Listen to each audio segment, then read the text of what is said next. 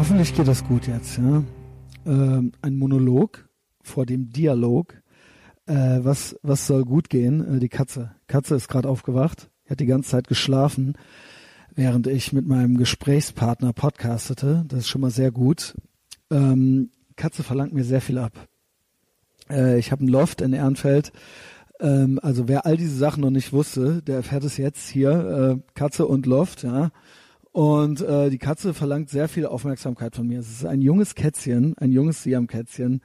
Und es möchte mit mir spielen und von mir geschmust werden. Ja, und das ist äh, sehr anstrengend, wenn ich dabei podcasten möchte.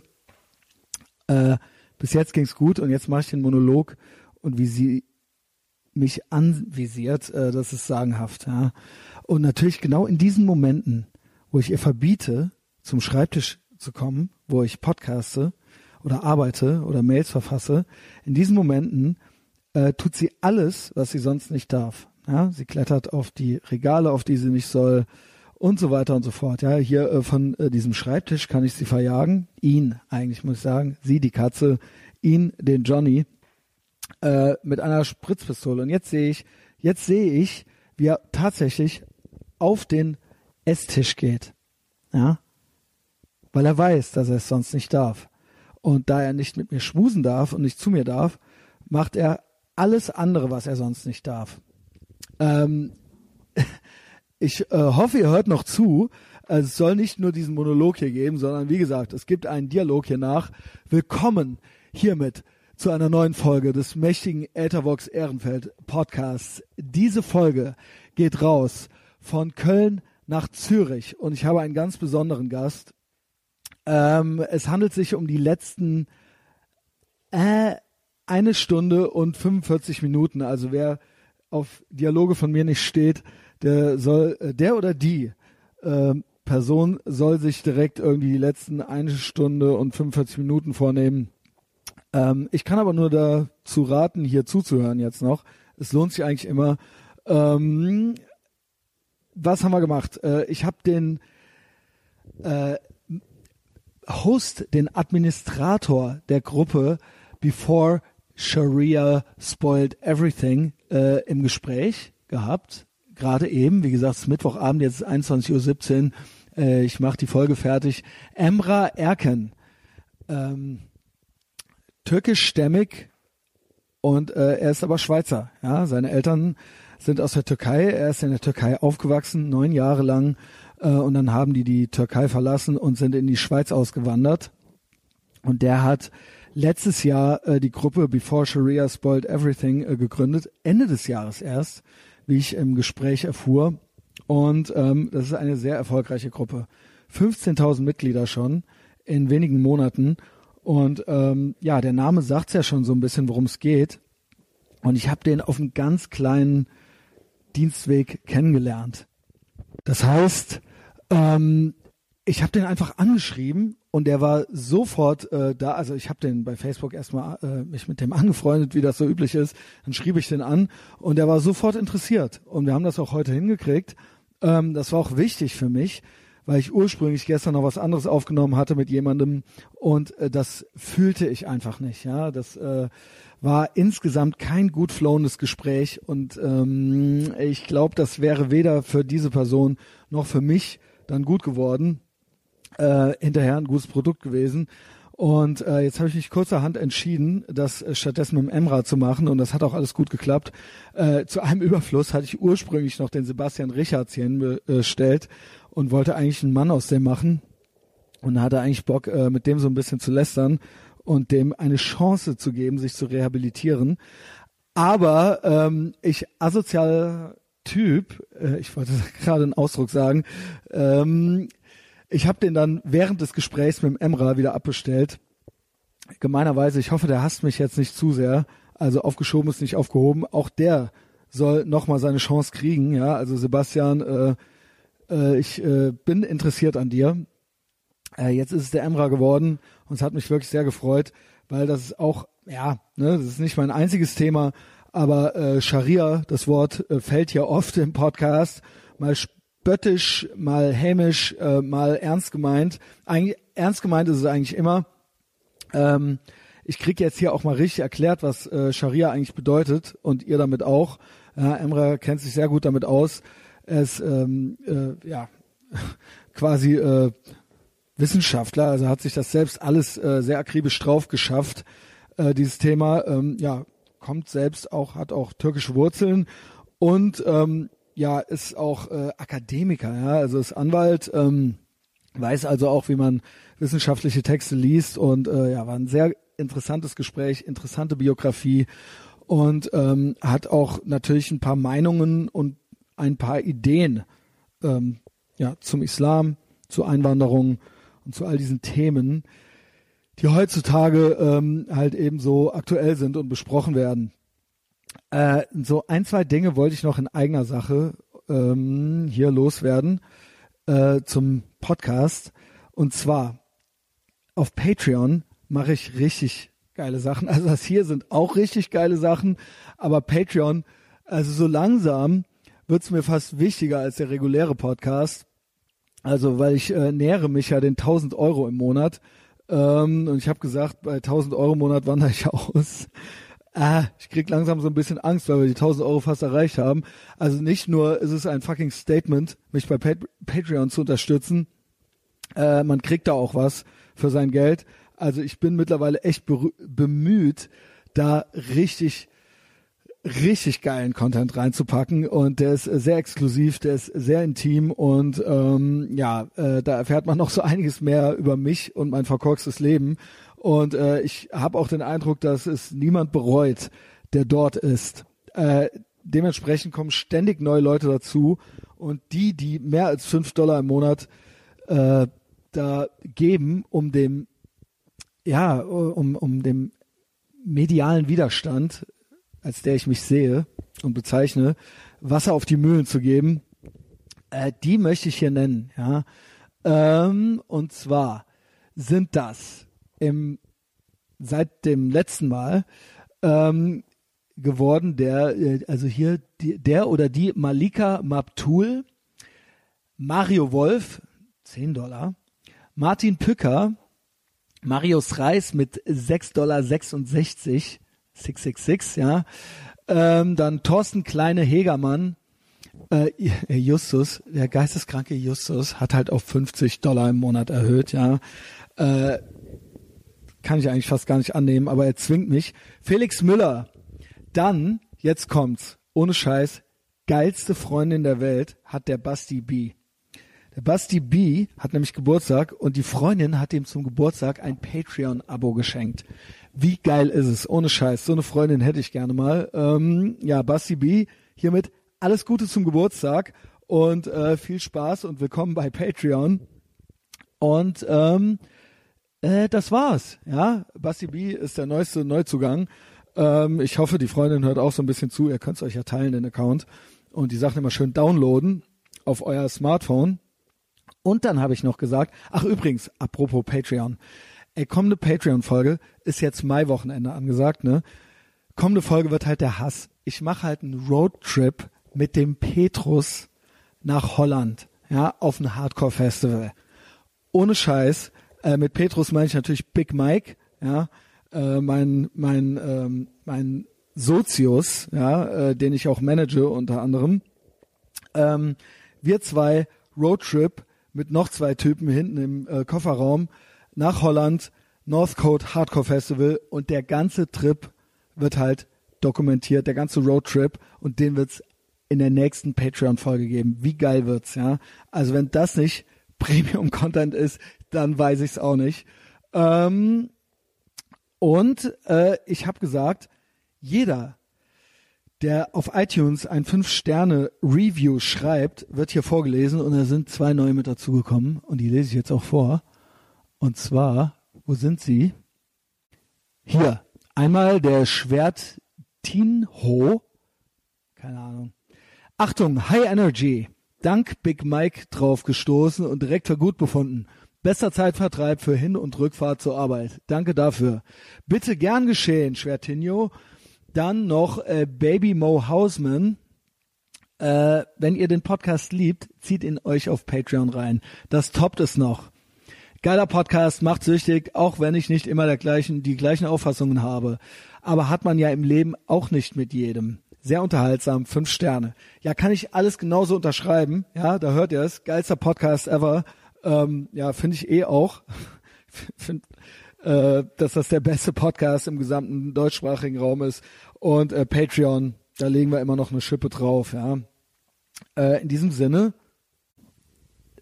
folgt mir auch auf Facebook, äh, liked den Kram, den wir da posten, also den ich da poste. Immer wenn ich wir sage, meine ich eigentlich nur ich oder mich. Und ähm, folgt der Gruppe Before Sharia Spoiled Everything, lest Emras Blog, ähm, kommentiert gerne auch, stellt Fragen. Äh, ich nehme an, er wird die auch gerne beantworten. Wir freuen uns drüber und dann kriegen es auch immer mehr Leute mit. Äh, ansonsten, äh, ja, jetzt kommt Emra. Viel Spaß mit unserem Gespräch.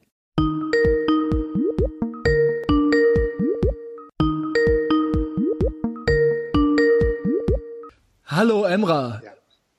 Hallo. Ja, freue ich mich natürlich, dich, äh, dich jetzt dran zu haben. Ja. Ja, das äh, ist so ein ja. bisschen schwierig mit der Technik, aber ähm, wenn es dann klappt, dann ist es eigentlich ganz schön, ja, dass man nicht unbedingt in derselben Stadt sein muss. Wie geht ja. es dir? Danke, es geht mir bestens. Ja. Ja, danke. Ähm, ja, wir kennen uns ja überhaupt gar nicht und dann wollen wir uns jetzt erstmal ja. so ein bisschen kennenlernen. Ähm, mhm. Weil du hattest ja noch so ein bisschen die Frage, worum soll es überhaupt gehen und so weiter, ne? Mhm. Ähm, ja, äh, ich meine, du machst ja sehr viel auf Facebook. Also ich krieg dich auf Facebook ja. mit. Ich weiß nicht, was du sonst noch machst. Du schreibst, du hast einen Blog und mhm. äh, das sind Sachen, die ich sehr interessant finde und so bin ich auf dich aufmerksam geworden. Ich glaube, jemand von den Ruhrbaronen hat mich in die Gruppe gepackt und ja. die ist doch sehr groß. Ja, sind irgendwie Stefan Laurin vermutlich ich weiß nicht, äh, ich hatte gepodcastet mal mit dem Sebastian Bartoschek äh, von den Ruhrbaronen und der, ich weiß nicht, ich glaube, der ist auch drin. Irgendwie, ich glaube, einer von denen hat mich da reingepackt. Ah, es sind sehr viele Journalisten. Äh, genau, es sind sehr viele drin und ähm, ja. das ist auch so ein bisschen, ist jetzt nicht ausschließlich mein Thema. Es gibt ja Leute, also du machst ja fast nichts anderes, also zeigst du ein bisschen äh, deine Platten, das ist so ein bisschen so das Hobby und das andere ist so ein bisschen so deine Leidenschaft, glaube ich, ähm, beziehungsweise ein wichtiges Thema für dich. Ich mache ein breites Spektrum an Themen, aber das ist eines der Themen, was mich sehr interessiert, also ja. Meine Leidenschaft ist, ist eigentlich das Gegenteil. Meine Leidenschaft ist eigentlich die Platten. Genau. Was ich da sonst mache, das ist eigentlich.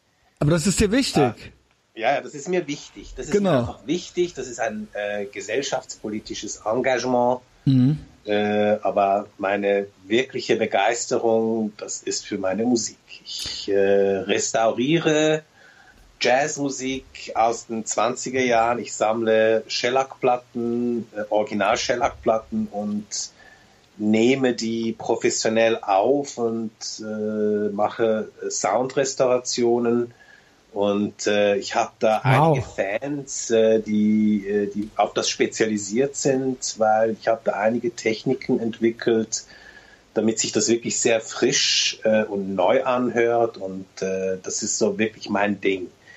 Äh, und ansonsten äh, bin ich bin ich Anwalt.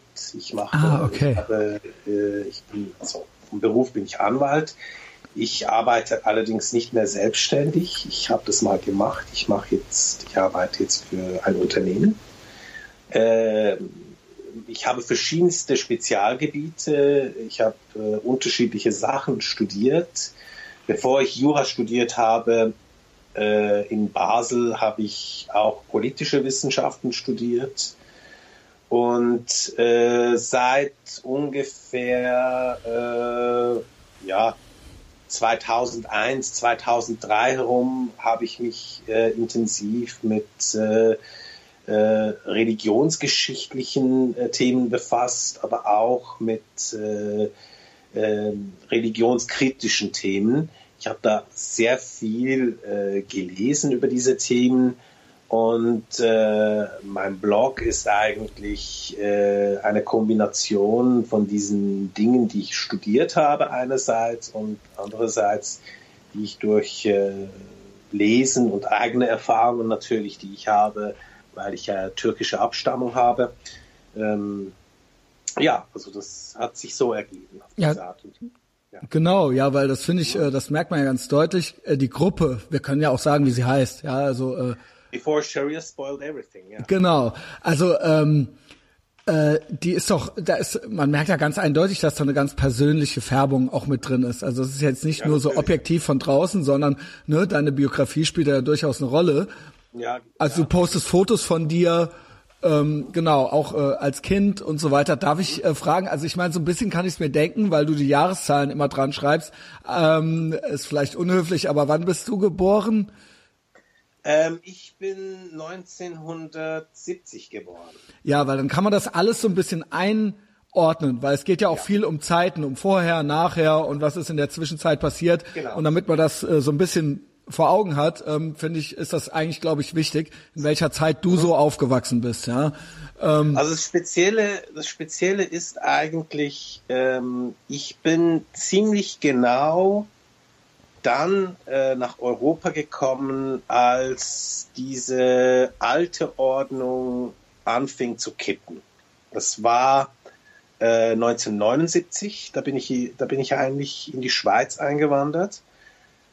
Und das sind, das ist mit genau deinen Eltern, klar, oder? Ja, genau. Okay, mit ja. Eltern zusammen, ja. Äh, und äh, und das ist äh, genau die Zeit, als im Iran die iranische Revolution war das ist der Einmarsch der Sowjets in Afghanistan, was einen internationalen Dschihadismus ausgelöst hat. Das ist der Angriff auf die große Moschee in Mekka, was auch dschihadistische Konsequenzen hatte. Äh, wenig später wurde, äh, gab es einen Militärputsch in der Türkei, was eine Stärkung der Religiösen äh, hervorbrachte. Und dann, ja, Ermordung von Sadat durch die Muslimbrüder 1981. Also das ist alles so diese äh, Ende 70er, Anfangs 80er Jahre. Da bin ich genau, bin ich nach Europa gekommen und die Zeit vorher habe ich als Kind erlebt und die Zeit danach habe ich nur noch in Urlaub erlebt. Und ich bin nicht jedes Jahr in die Türkei. Ich bin eigentlich äh, ja, alle drei Jahre, mal alle vier Jahre. Und da habe ich die Unterschiede äh, sehr deutlich mitbekommen, wie das, wie das sich geändert hat in der mhm. Türkei. Ähm, weil wenn man ständig äh, hin und her reist, sieht man die Unterschiede nicht. Aber wenn nicht man so. vier, fünf Jahre nicht dort war, dann sieht man eigentlich, hat man so einen Vorher-Nachher-Vergleich. Und das hatte ich eigentlich die ganze Zeit.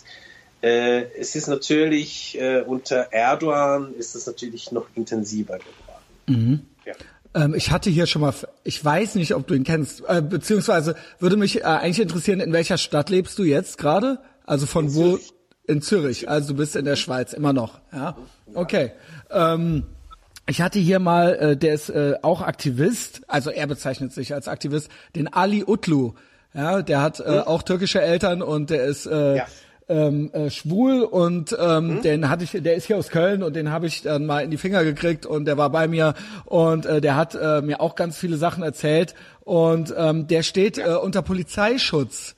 Ähm, mhm. Ich weiß nicht, wie das in der Schweiz ist, aber der, also das fällt mir jetzt gerade direkt dann dazu ein, weil der sich ja auch sehr, naja, äh, unverblümt äußert über gewisse Dinge, ja, und ähm, eben auch ähm, einen türkischen wie soll man sagen, Background hat, ja. Seine Eltern sind ja eben Türken, er ist zwar hier aufgewachsen, aber ähm, äh, irgendeine ja. es gibt natürlich eine Connection und ähm, äh, also in die Türkei kann er nicht mehr und es wurden jetzt auch irgendwie Verwandte von ihm bedroht ähm, und äh, ich glaube, er ist jetzt auch gar nicht mehr auf Twitter, deswegen ja, äh, wie ist das äh, da die Situation in der Schweiz, weil du bist ja auch sehr Ne, du sagst ja. Also ich wurde, ich wurde bisher noch nie bedroht. Okay. Äh, und äh, ich habe auch keine Angst. Äh, die Schweiz äh, ist wirklich ganz anders. Die Situation hier ist schon mal sowieso mal anders. Als in Deutschland, und sagst du. Als Oder als in der Türkei, ja. Und, und äh, vor allem als in Deutschland, aber auch als in Belgien oder Frankreich. Wir haben hier eine ganz andere äh, äh, muslimische Bevölkerung. Äh, mhm. die, die türkische, also die türkischstämmige Bevölkerung hier ist äh, überwiegend äh, entweder kurdisch, alevitisch, es gibt republikanisch von Republikanern, also von der Republikanischen Volkspartei meine ich.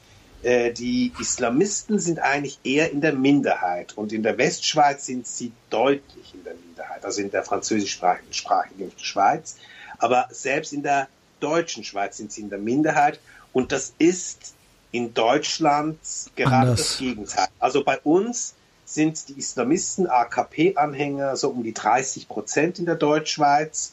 Äh, und in, in, in der Bundesrepublik würde ich sagen, sind sie um die 65 Prozent herum. Oh, wow. Also das ist, das ist genau das Gegenteil. Und wir haben hier dank einer äh, äh, Migrationspolitik, die anders ist als in der Bundesrepublik, haben wir nicht solche Probleme. Wir haben ähm, die Mehrheit unserer Muslime hier in, in, in der Schweiz sind äh, Muslime aus dem Balkan, Kosovo ähm, und äh, Bosnien und so weiter.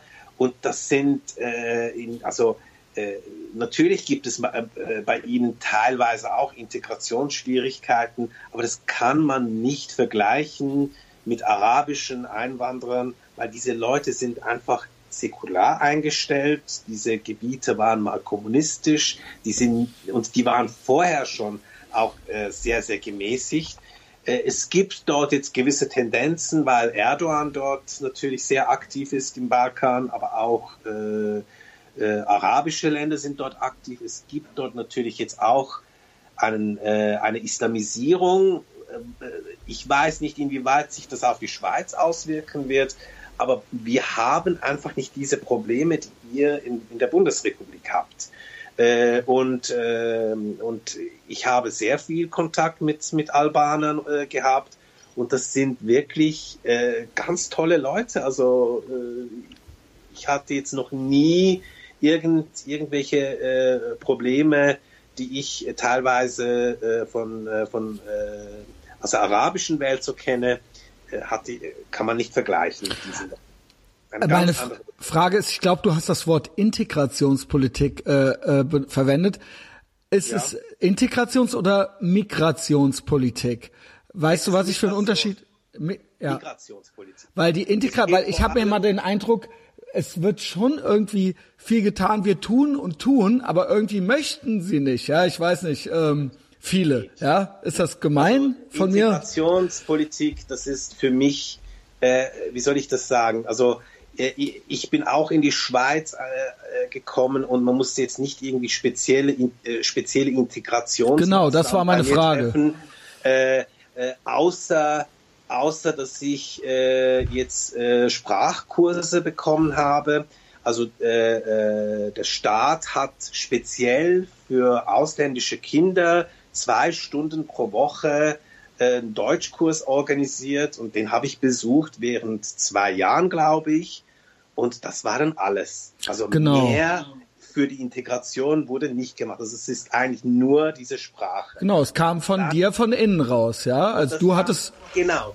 Also äh, diese Integration, ähm, man muss sowieso mal ein bisschen aufpassen bei diesem Begriff. Was bedeutet eigentlich Integration? Integration bedeutet in der Schweiz mindestens vor allem mal Teilnahme, eine gesellschaftliche Teilnahme um Möglichkeit der gesellschaftlichen Teilnahme. Ähm, das ist ähm, das ist Stück weit auch für muslimische Migranten äh, gewährleistet. Also die können ja hier arbeiten und sie, das, das, das klappt ja. Es geht vielleicht vielmehr darum, inwieweit die Werte von diesen Leuten sich von den äh, Werten hier, die gewöhnlich, gewöhnlicherweise anzutreffen, sich, sich unterscheiden. Also insbesondere was die Frage der Gleichberechtigung der Geschlechter, die eigentlich eine sehr zentrale Rolle spielt in unserer Gesellschaftsordnung. Wie sieht's mal damit aus, oder? Und da äh, finde ich, da sehen wir, äh, da, da gibt es schon gewisse Unterschiede, die, die sehr, sehr problematisch sind. Ähm, was ich eben vorhin angesprochen habe mit dieser Migrationspolitik, äh, ich habe auch darüber einen Aufsatz geschrieben. Ähm, in England beispielsweise, äh, die sind ja wirklich nicht wirklich dafür bekannt, dass sie eine gute Integrationspolitik mit Muslimen hätten. Also in, in, in Großbritannien gibt es sogar Scharia-Gerichte, die islamisches Recht sprechen, islamisches Familienrecht. Sprechen. Und es gibt da ganze, diese ganzen Grooming-Gangs und Rape-Gangs ja, äh, und so weiter, ne? Es, Hört man davon jedenfalls, ist, ja? Ja, eben. Also das ist ja die, das ist, äh, da ist. Also als Land unter eigentlich, ne? Also da kann man nicht vergleichen mit Deutschland. Also da, das ist jetzt, äh, was jetzt, die Schweiz ist natürlich am harmlosesten. Aber du glaubst, wir haben noch eine Chance so? Wie bitte? Du glaubst, in Deutschland gibt's auch noch eine Chance, irgendwie das hinzukriegen, so miteinander? Ich denke, man, man müsste einfach einen Paradigmenwechsel machen. Also man muss einfach mal umdenken. Äh, es gibt da gewisse Dinge, die man einfach mal äh, anders auffassen müsste. Man müsste sich viel mehr mit dem Islam beschäftigen, was es überhaupt ist und gewisse Dinge einfach mal nicht zulassen. Ähm, äh, also das ist ja also ganz konkret auch, Verbote. Ähm, ja, also äh weil ein, ja äh, ja, weil man muss es so sehen. Also was ich jetzt in dieser Gruppe zeige, äh, diese muslimische Welt äh, in der Zeit zwischen ungefähr 1928 und 1979. Ähm, was ich da zeige, äh, das war eigentlich nur möglich, weil der Staat autoritativ die Scharia eingeschränkt hat. Was ist eigentlich unter dem Begriff Scharia? Äh, genau, erklär du das mal, ja. Ich, jeder okay. hat da so eine Vorstellung davon. Man okay. hört dieses Wort total oft. Was ist es? Du ja. weißt es, ja. Okay. Also Scharia ist äh, Recht im umfassendsten Sinn, wie man sich das vorstellen kann. Es ist nicht nur Recht äh, in dem Sinne, was wir in unserer Rechtsordnung haben, sondern es ist die Gesamtheit aller Benimmregeln, die mhm. es überhaupt in einer islamischen Gesellschaft gibt. Also das kann äh, Zivilrecht sein, das kann Strafrecht sein. Das kann aber auch äh, Sexualität betreffen, wie man Sex zu haben hat. Das kann äh, beispielsweise, mit welcher Hand soll man sich den Hintern abwaschen? Mhm. Äh, mit, äh, soll man dabei Wasser benutzen? Äh, wie soll man die Zähne putzen? Äh, also es ist eigentlich ähm, äh, alles durchgeregelt. Es gibt praktisch zu jeder Frage, die man sich äh, vorstellen kann, eine Antwort. Und das ist eine, um, das ist umfassend und es ist nicht einfach in einem Buch geregelt. Das ist nicht einfach nur im Koran, sondern da gibt es verschiedene Quellen der Scharia. Also die wichtigste Quelle ist eben dieser Koran. Das gilt als äh, das von Gott unmittelbar äh, ausgesprochene Wort äh, und das wurde gegenüber dem Propheten Mohammed offenbart. Ab seinem 40. Äh, Geburtstag während 23 Jahren. Und das hat er äh, seinen äh, an, äh, Jüngern sozusagen, also seiner Umgebung, sein, äh, seinen Angehörigen hat er das weitergegeben. Und äh, und gleichzeitig gibt es äh, eine Stelle im Koran und dort, also zwei Stellen respektive, dort heißt es, dass der Gläubige auch das Verhalten des Propheten kopieren soll und äh, auch seine Befehle befolgen soll. Mhm. Und diese, äh, diese Dinge sind nicht im Koran geregelt. Beim Koran ist eigentlich nie über Mohammed die Rede. Nie. Es ist nur Gott, der spricht. Mohammed spricht ja dort nicht, weil das ist alles in direkter Rede. Und das ist in den sogenannten Hadithen, äh, Hadithen, also ist das zusammengefasst. Das sind so Sprüche und Taten des Propheten. Es gibt Hadith-Sammlungen, das gibt Hunderttausende von Hadithen. Und darunter gibt es solche, die sahih sind, also so besonders, äh, eine besondere Vertrauenswürdigkeit besitzen. Und nebst diesen Hadithen ähm, gibt es auch die Sira, das ist auch eine Quelle der Scharia, das ist eine fromme Prophetenbiografie. Und aus diesen beiden letztgenannten, also Hadithen und Sira, was dort beschrieben ist, kann der Muslim das Verhalten kopieren und auch die Befehle des Propheten, die dort ähm, äh, drin sind, befolgen und gleichzeitig äh, geben diese Hadithe die Offenbarungszusammenhänge wieder. Also wenn jetzt äh, eine Sure beispielsweise von Gott äh, offenbart worden sei gegenüber Mohammed, dann ist ein Hadith so die Rede, ja, und dann kam äh, Erzengel äh, Gabriel und offenbarte die Sure sowieso. Also diese Offenbarungszusammenhänge sind auch in diesen Hadithen vorhanden.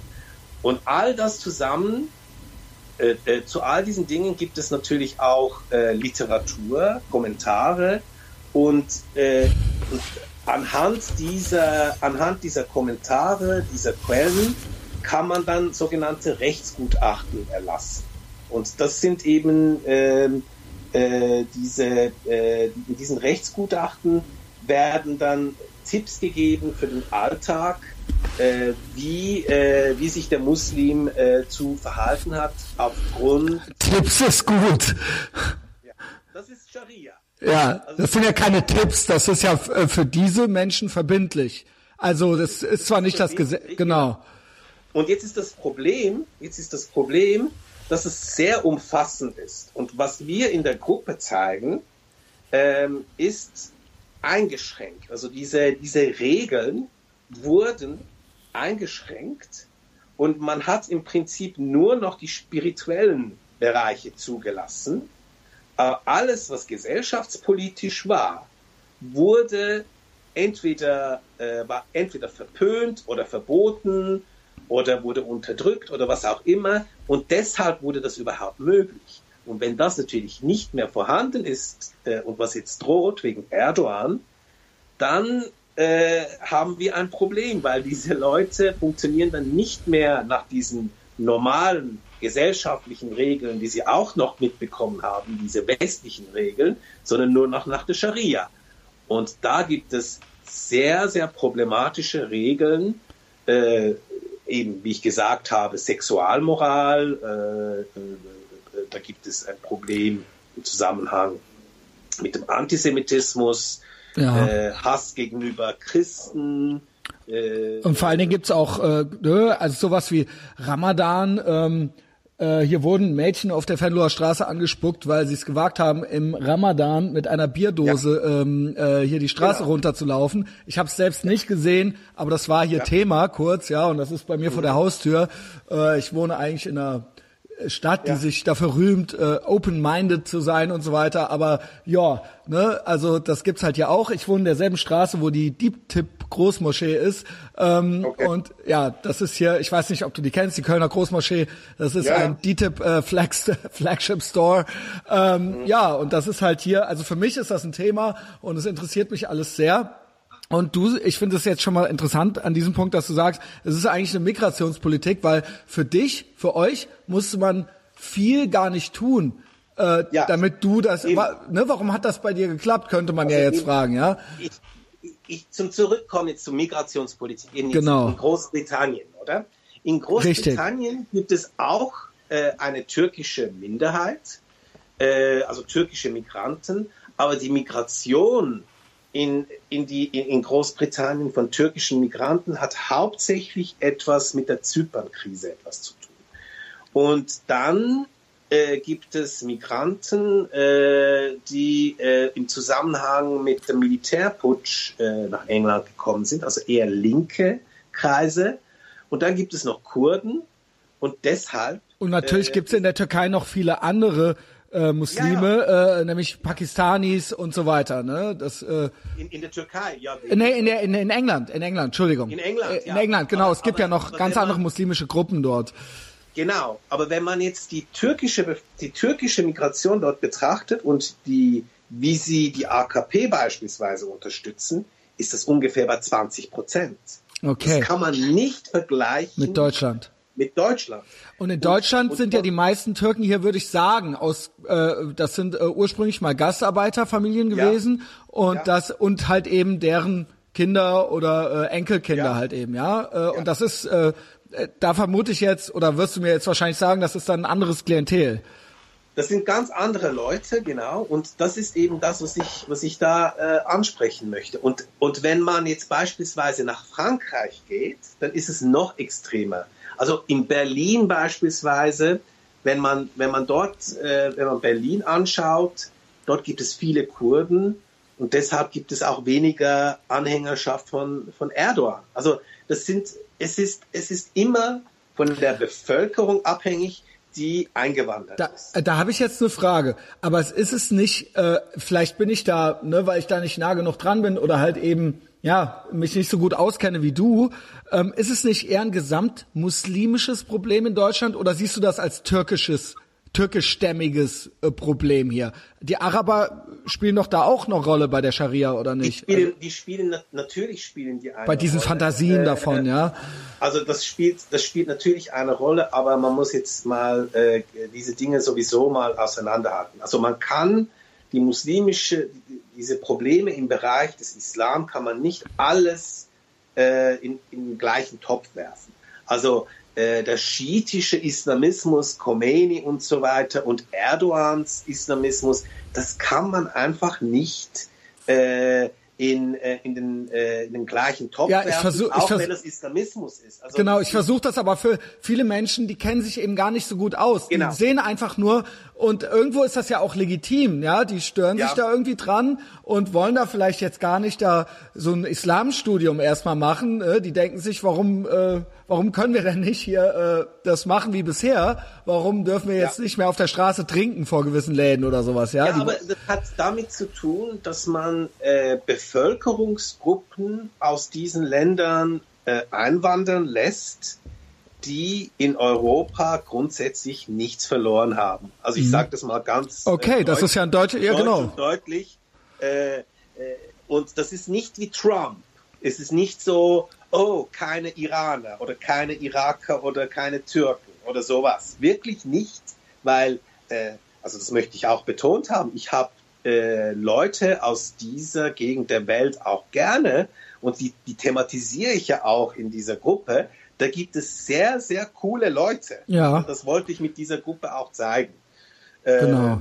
Und deshalb kann man nicht einfach alle Iraner beispielsweise in den gleichen Topf werfen. Also Gerade Iraner, gerade Iraner sind ja auch Iraner. noch mal äh, gewisses Klient, sagen wir mal Iraner in meinem Alter, ich bin jetzt 40, ja, die Ja. ich hier kenne, das ist auch noch mal eine ganz andere äh, Mentalität, ja, das sind sehr, also die würde ich jetzt eher so, also wie dich äh, beschreiben, ja, ja. also falls ich Ja, das so machen darf, ich weiß, das ist alles sehr vereinfacht hier, aber du bist ja eben auch ein sehr, ja- genau, Genau, die sind ja, die sind ja geflohen von, äh, von, äh, von den Islamisten und äh, daher ist es naheliegend, dass das keine Islamisten sind. Äh, also die iranische Migration nach Europa nicht, also es hat einige, vor allem in den letzten Jahren hat es gegeben, so andere, ja, genau, andere hat es aber gegeben. früher, vor 40 Jahren, ja, da waren das, Ja, aber, aber die, diese frühe Migration äh, in den äh, Ende 70er Jahre und Anfangs 80er Jahre, das sind ganz normale Leute und Genau. ich kenne solche Leute ja, auch. ich der kenne ich einige von, ja. Ja, also die sind, die sind vor allem in Deutschland, Österreich. Ganz ange also sind einfach miteinander, mit denen Ja. kann, kann ich kann ich esse, ich kann mit denen Currywurst essen gehen, ja? Ja, ja, also das ist wirklich in so. Also ich weiß nicht, ob du das weißt, in LA leben zwei Millionen von diesen Leuten. Zwei Ja. Millionen. Also da gibt es eine iranische Szene und das sind völlig coole Leute. Also, Ja. Das hat mit, der, mit Khomeini und mit dem Mullah-Regime Ja, weil sie wollten ja weg davon, genau. die, die waren ja weg, oder? Und, und das ist, und deshalb hat das vor allem mit der Migrationspolitik etwas zu tun. Welche Leute lässt man einwandern und vor allem, ähm, vor allem mit welchen Mengen kann eigentlich der Staat umgehen? Also äh, ich habe jetzt äh, neulich, neulich stand ich so an der Tramhaltestelle hier in Zürich. Da war eine, ein, ein Mädchen aus, offensichtlich aus Afrika, also schwarz und die hat sich mit ihren Freundinnen mit, in, in Schweizerdeutsch unterhalten, akzentfrei. Ja. Also das ist einfach fantastisch, wie diese, wie, wie hier in der Schweiz Da bin ich ja fast neidisch drauf, ja. also wie, wie, wie das funktioniert, wie, wie diese Leute hier ankommen, äh, die Sprache lernen, sogar Dialekt lernen. Es ist aber, du sagst eindeutig, es ist, weil die Schweiz sich die Leute vorher Ah, anguckt. cool. Also das ist total, Weil, weil die Schweiz sagt, okay, wir möchten wissen, wa- was, wir, wir lassen eben nicht jeden Islamisten rein, sondern wir lassen eben die coolen Leute rein. Also wie auch immer das also, dann gefiltert wird, aber es ist natürlich, wir haben, äh, das hat damit zu tun, weil die hauptsächliche Migration in die Schweiz aus dem EU-Raum stattfindet, weil wir haben mit, äh, mit der EU die sogenannten äh, bilateralen Verträge, das Personenfreizügigkeitsabkommen äh, mit der EU und deshalb äh, werden EU-Migranten bei uns bevorzugt behandelt aufgrund dieses Staatsvertrages. Und dann gibt es äh, Familiennachzug und, äh, und dann gibt es natürlich Asyl. Aber weil wir ein Binnenland sind, ist es natürlich dank Schengen auch nicht so, äh, dass, äh, dass da bei uns äh, einfach Leute da ankommen in, in, in ja. Tausenden und so. Also das hat mit Deutschland überhaupt nichts zu tun. Und, und diese Leute, äh, werden hier äh, sehr gut integriert, lernen die Sprache äh, und äh, also ja. Ist, äh, also, äh, wir, ja. haben, wir haben eine, äh, aus, einen ausländischen Bevölkerungsanteil von über 20 Prozent hier in der Schweiz und wir haben nicht diese Probleme wie in der Bundesrepublik. Mhm. Wirklich nicht. Mhm. Und, und das, hat, das hat damit zu tun, dass wir einfach äh, in diesen Dingen einfach eine bessere Politik betreiben und, äh, äh, und die Migration hat vor allem auch äh, mit den Interessen äh, der Schweiz etwas zu tun. Also welche Natürlich. Interessen hat die Wirtschaft? Weshalb soll überhaupt Migration stattfinden? Genau. Und, und, und das ist vor allem mit einer Arbeitsstelle verbunden, und das ist, ja. wie es in der Schweiz hauptsächlich funktioniert. Und das ist wunderbar. Also deshalb bin ich auch sehr gut. Du kannst da auch ganz frei reden, weil du äh, türkischstämmiger Schweizer bist.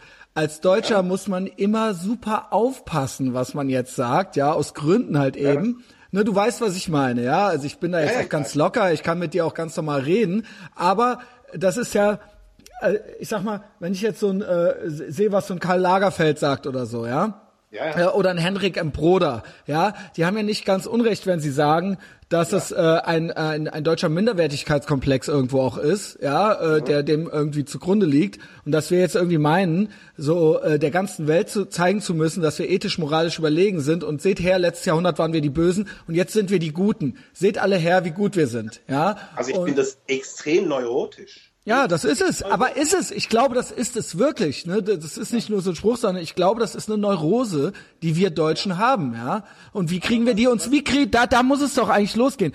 Die äh, Menschen, die hier hinkommen, denen kann man das ja noch nicht mal vorwerfen. Die machen das, was sie machen. Also die Deutschen, so wie ich sie, äh, wie ich sie eigentlich sonst auch kenne, sind äußerst rationale Menschen. Äh, die denken, die können objektiv denken die können analytisch denken. Wovor haben wir äh, Angst? Das sind Europäer äh, und das lernt man in der Schule und das habe ich auch hier in der Schule gelernt. Und deshalb einfach mal sich hinsetzen, ganz unaufgeregt das Ganze analysieren und nachher handeln. Also das, das funktioniert, das hat immer so funktioniert. Aber so äh, damit aufhören, einfach so irgendwelche Symbole und äh, also diese Kippa-Demonstration heute beispielsweise. Das, ich finde ja. das ja wunderbar. Also es ist ja schön, dass sie das gemacht haben. Ich will das jetzt nicht irgendwie schlecht. Nee, mach doch, mach es ruhig, weil ich fand es also auch albern. Und ich habe, ich bin sehr großer, nein. genau, ich, ich bin großer Freund Israels und ich habe hier schon viele Leute gehabt. Ich habe hier auch schon den Aye Sharus Shalika gehabt ja, und so weiter. Ne, ja. genau. Äh, äh, und äh, dementsprechend, äh, ne, es ist bekannt. Das? Was bringt das? Es bringt eben nichts. Also wenn man etwas gegen Antisemitismus tun will, bringt das nicht, eine Demo mit, mit einigen hundert Leuten zu organisieren. Um den Kölner Dom rum, ja. Wo alle irgendwie so einen Kipper tragen. Also es bringt nichts. Das ist einfach so. Das ist so ein äh, Lippenbekenntnis, ja. Lippenbekenntnis. Genau. Äh, und wenn man aber wirklich etwas tun will, dann macht man wirklich äh, konsequente Politik man, man sagt einfach diesen Leuten, wo es lang geht und droht ihnen die Ausschaffung, äh, also die Abschiebung an. Äh, es gibt viele Mittel, äh, äh, die man einsetzen kann, um diese Leute zu disziplinieren. Und diese Leute müssen sich diese, äh, äh, diesen, diesen Regeln anpassen. Und das kann man Ich, Ohne ähm, weiteres fordern. ich habe da auch so ein bisschen meine Meinung geändert, weil ich äh, bezeichne mich selbst eigentlich als Liberalen, ja. Äh, und ich habe immer gedacht, na man da Verbote sind nicht äh, das Ziel oder oder Regeln, mehr Regeln, äh, das bringt es nicht, das muss von innen kommen. Aber ich denke, in einem Fall, in diesem in diesen konkreten Fällen, von denen wir jetzt reden, das ist eine ganz eindeutige. Sie widersetzen sich eigentlich den Regeln, unseren genau. Grundregeln. Und da muss dann doch der Staat eingreifen. Solange sie das nicht tun, können sie ja machen, was sie wollen. Ja. ja. Ähm, ja. Aber äh, äh, das ist was, was wir, was ich sonst jetzt selber nicht mehr beeinflussen kann. Diese Scharia, das ist ja ein Parallelgesetz, eine Parallelgesellschaft. Genau. Und das, das ist, ist, da habe ich jetzt, das, ist, das kann genau. ich nicht einfach durch Ignorieren abschaffen. Genau. Ja? Also jetzt, was ich dir vorher beschrieben habe, äh, weil das so umfassend ist. Ähm, ist diese Gesamtheit dieser Regeln bildet eigentlich eine Gesellschaftsordnung, eine, eine vollständige Gesellschaftsordnung. Und wenn man diese Gesellschaftsordnung zulässt, dann drückt sie sich durch und wird dominant gegenüber der gesetzlichen Gesellschaftsordnung. Deshalb muss sie ausgebremst werden. Das haben alle muslimischen Länder bis jetzt gemacht, selbst, also die Türkei, 98 Prozent äh, bestehend aus Muslimen, die haben die Scharia eingeschränkt. Und jetzt wollen die Europäer, die von, die von Islam und von der Scharia keine Ahnung haben, nichts einschränken und sagen, ja, ihr könnt machen, was, was ihr wollt. Und aus so einem falsch verstandenen ähm, Toleranzding, genau. Und Kulturrelativismus ist das, ja. Ebenso, ja. es ist alles gleich und die sind eben so und wir sind eben so. Ja, und also so ist es, hat, ja nicht. ja. Es hat mehrere Gründe. Es hat damit zu tun, dass äh, die Religionsfreiheit, also die Glaubens- und Gewissensfreiheit, äh, die wird meines Erachtens, äh, hat sich in eine Richtung entwickelt, die meines Erachtens falsch ist. Weil äh, die Grundrechte, die haben eigentlich ihre Grundlage in der allgemeinen Menschenrechtserklärung von 1789. Äh, das ist während der Französischen Revolution war das. Also das ist so ein Grunddokument für alle Grundrechtskataloge und letztendlich auch für die Europäische Menschenrechtskonvention. Also das ist unser Grunddokument. Und das ist, das stammt aus der Zeit der Aufklärung. Da geht es darum, Menschen zu befreien, Menschen von religiösen Zwängen und von so, solchen Herrschaftsansprüchen von gewissen Leuten, so wie Kalifen und so weiter, zu befreien und demokratische äh, Gesellschaften zu entwickeln, wo Gewaltenteilung und so weiter und so fort herrscht. Und wenn man die Scharia in dieses System reinlässt, dann ja, es, kann, es kann ja nicht ne, genau. System, das ist wie eine das ist wie eine das ist wie eine Krebszelle. Das geht nicht, ja. Das geht nicht. Und deshalb kann man den Islam eigentlich nur insoweit zulassen, wenn es einen rein spirituellen Bereich betrifft. Aber sobald das eine gesellschaftspolitische, gesellschaftsregulierende Funktion bekommt, dann haben wir ein Problem. Und genau. das haben muslimische Länder erkannt und es, deshalb haben sie das eingeschränkt. Und wo sie das nicht mehr taten, wo man das irgendwie als Menschenrechtsverletzungen äh, brandmarkte und damit, äh, und damit aufhörten, ist dann das entstanden, was wir heute in der muslimischen Welt sehen. Genau, man kann Erdogan es im Prinzip ja, äh, nicht, also, und du sagst Erdogan und Iran, das sind ja die Brandherde, aber man kann es eigentlich in der gesamten muslimischen Welt beobachten, genau. einen Trend, irgendwie genau. in die genau. Richtung. Also auch ähm, in Indonesien oder was weiß ich wo. Ja. Genau, ne? Also das, das hat auch damit zu tun, dass der Westen nicht mehr diese Vorbildfunktion hat. Der Westen hatte mal eine Vorbildfunktion, insbesondere im 20. Jahrhundert und auch für die muslimische Welt. Und diese Vorbildfunktion ist definitiv vorbei. Äh, der, der Schlussstrich war Abu Ghraib. Als Abu Ghraib geschah, dann war eigentlich, das war das Ende äh, das eigentliche Ende äh, des Westens als Vorbild. Ach, das war, ach so. Okay, ja, krass. Das kann man so sagen. Ja. Ganz konkret als Zäsur, ja. Ganz konkret, also das, es hat natürlich vorher schon. Gibt, äh, genau, gibt es nicht. Gegeben, aber ja. das war so eigentlich wirklich so, da war diese moralische Überlegenheit auch, äh, die der Westen teilweise ausstrahlte, äh, dieser Humanismus, der, der dieser Anspruch, äh, diese Anspruchshaltung, dass man humanistisch ist, war damit zu Ende mit Abu Ghraib, mit diesen Fotos, die die muslimische Welt gesehen hat. Und die Wirkung davon äh, können sich äh, äh, Europäer, Westler nicht vorstellen. Das ist wirklich, äh, das ist das Ende.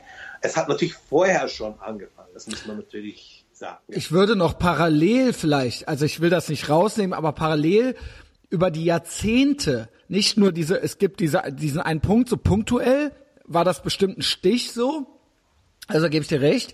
Ähm, aber so die letzten 50 Jahre oder so, ja, das ist jetzt eine völlig random, können auch 60 sein oder so, dass der Westen, früher fand der Westen sich selbst am besten, es reimt sich sogar. Ja, der Westen sah sich auch in dieser Vorbildfunktion. Der Westen ja. Sah sich auch als westliche, fortschrittliche Welt. Und seit ein paar Jahrzehnten haben wir dieses ich habe es eben schon mal gesagt, kulturrelativistische, dieses, nein, ja. wir dürfen andere Kulturen nicht beurteilen und wir haben ja, ja auch viel Böses getan und so weiter. Das Natürlich haben wir auch im Laufe der Zeit ne, äh, äh, Sachen getan, sind ja auch passiert im Westen, ja, die nicht optimal waren, aber wir sind ja, ich würde sagen, ich mag das eigentlich nicht, weil ähm, wir reflektieren ja sehr viel darüber und wir haben diese Sachen ja abgeschafft. Ja, immer wieder, sage ich mal, mit den Kreuzzügen oder sowas anzufangen, bringt uns nicht weiter, wenn man da so rumrelativiert, ja. Und also, ähm, da, war ja, da war ja niemand dabei von uns. Nee, genau. Und ich meine, das ist jetzt nur ein. Deshalb, deshalb immer dieses Beispiel, ja, die Kreuzzüge. Ich das ist nur ein Beispiel, ja. Ja, ja, natürlich, genau. Und darüber habe ich ja auch äh, einen Aufsatz geschrieben in meinem Blog dass man immer wieder diese Vergleiche Koran und genau, äh, aber und, ihr, aber guck doch mal ihr und so, ne? Völlig, völliger Blödsinn. Aber das, aber der Punkt ist, das wollte ich damit ja. sagen. Der Westen genau. zieht sich diesen Schuh auch an.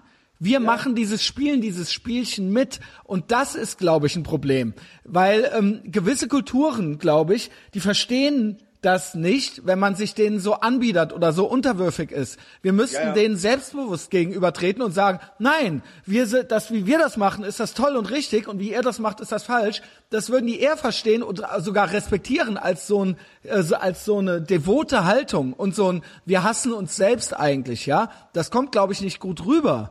Also diese devote Haltung, ähm, das ist eben eigentlich noch viel schlimmer, als du das sagst. Also es ist eigentlich äh, steckt sogar ein Stück weit ein, äh, unbewusst, unbewusst natürlich, Rassismus dahinter. Das ist jetzt zum Beispiel gerade, du kommst ja aus Köln, das ist das schönste Beispiel, diese, diese äh, äh, Scharia-konformen Toiletten, die da äh, aufgestellt äh, wurden. Dass man äh, ja nicht Richtung Mekka äh, sein Geschäft. Was, das äh, weiß ich ja noch gar nicht.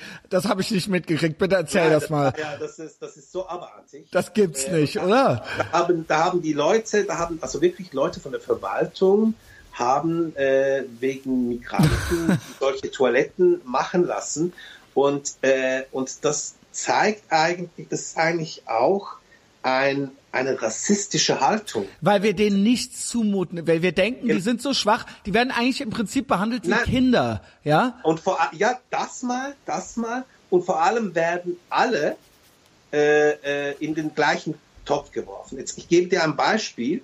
Ähm, ich wurde von der Schweizer äh, Zeitung äh, 20 Minuten interviewt.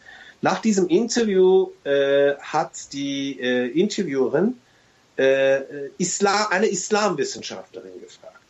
Und ich habe mich so geärgert, weil ähm, weshalb äh, ist es jetzt eine Islamwissenschaftlerin, die unsere Gruppe, die eigentlich nichts Islamisches zeigt, äh, was wir zeigen, mit dem Islam eigentlich. Nein, eben das Gegenteil. Das Gegenteil, genau. Wieso soll jetzt eine Islamwissenschaftlerin mich oder diese Gesellschaften äh, soziologisch beurteilen können. Was soll das eigentlich?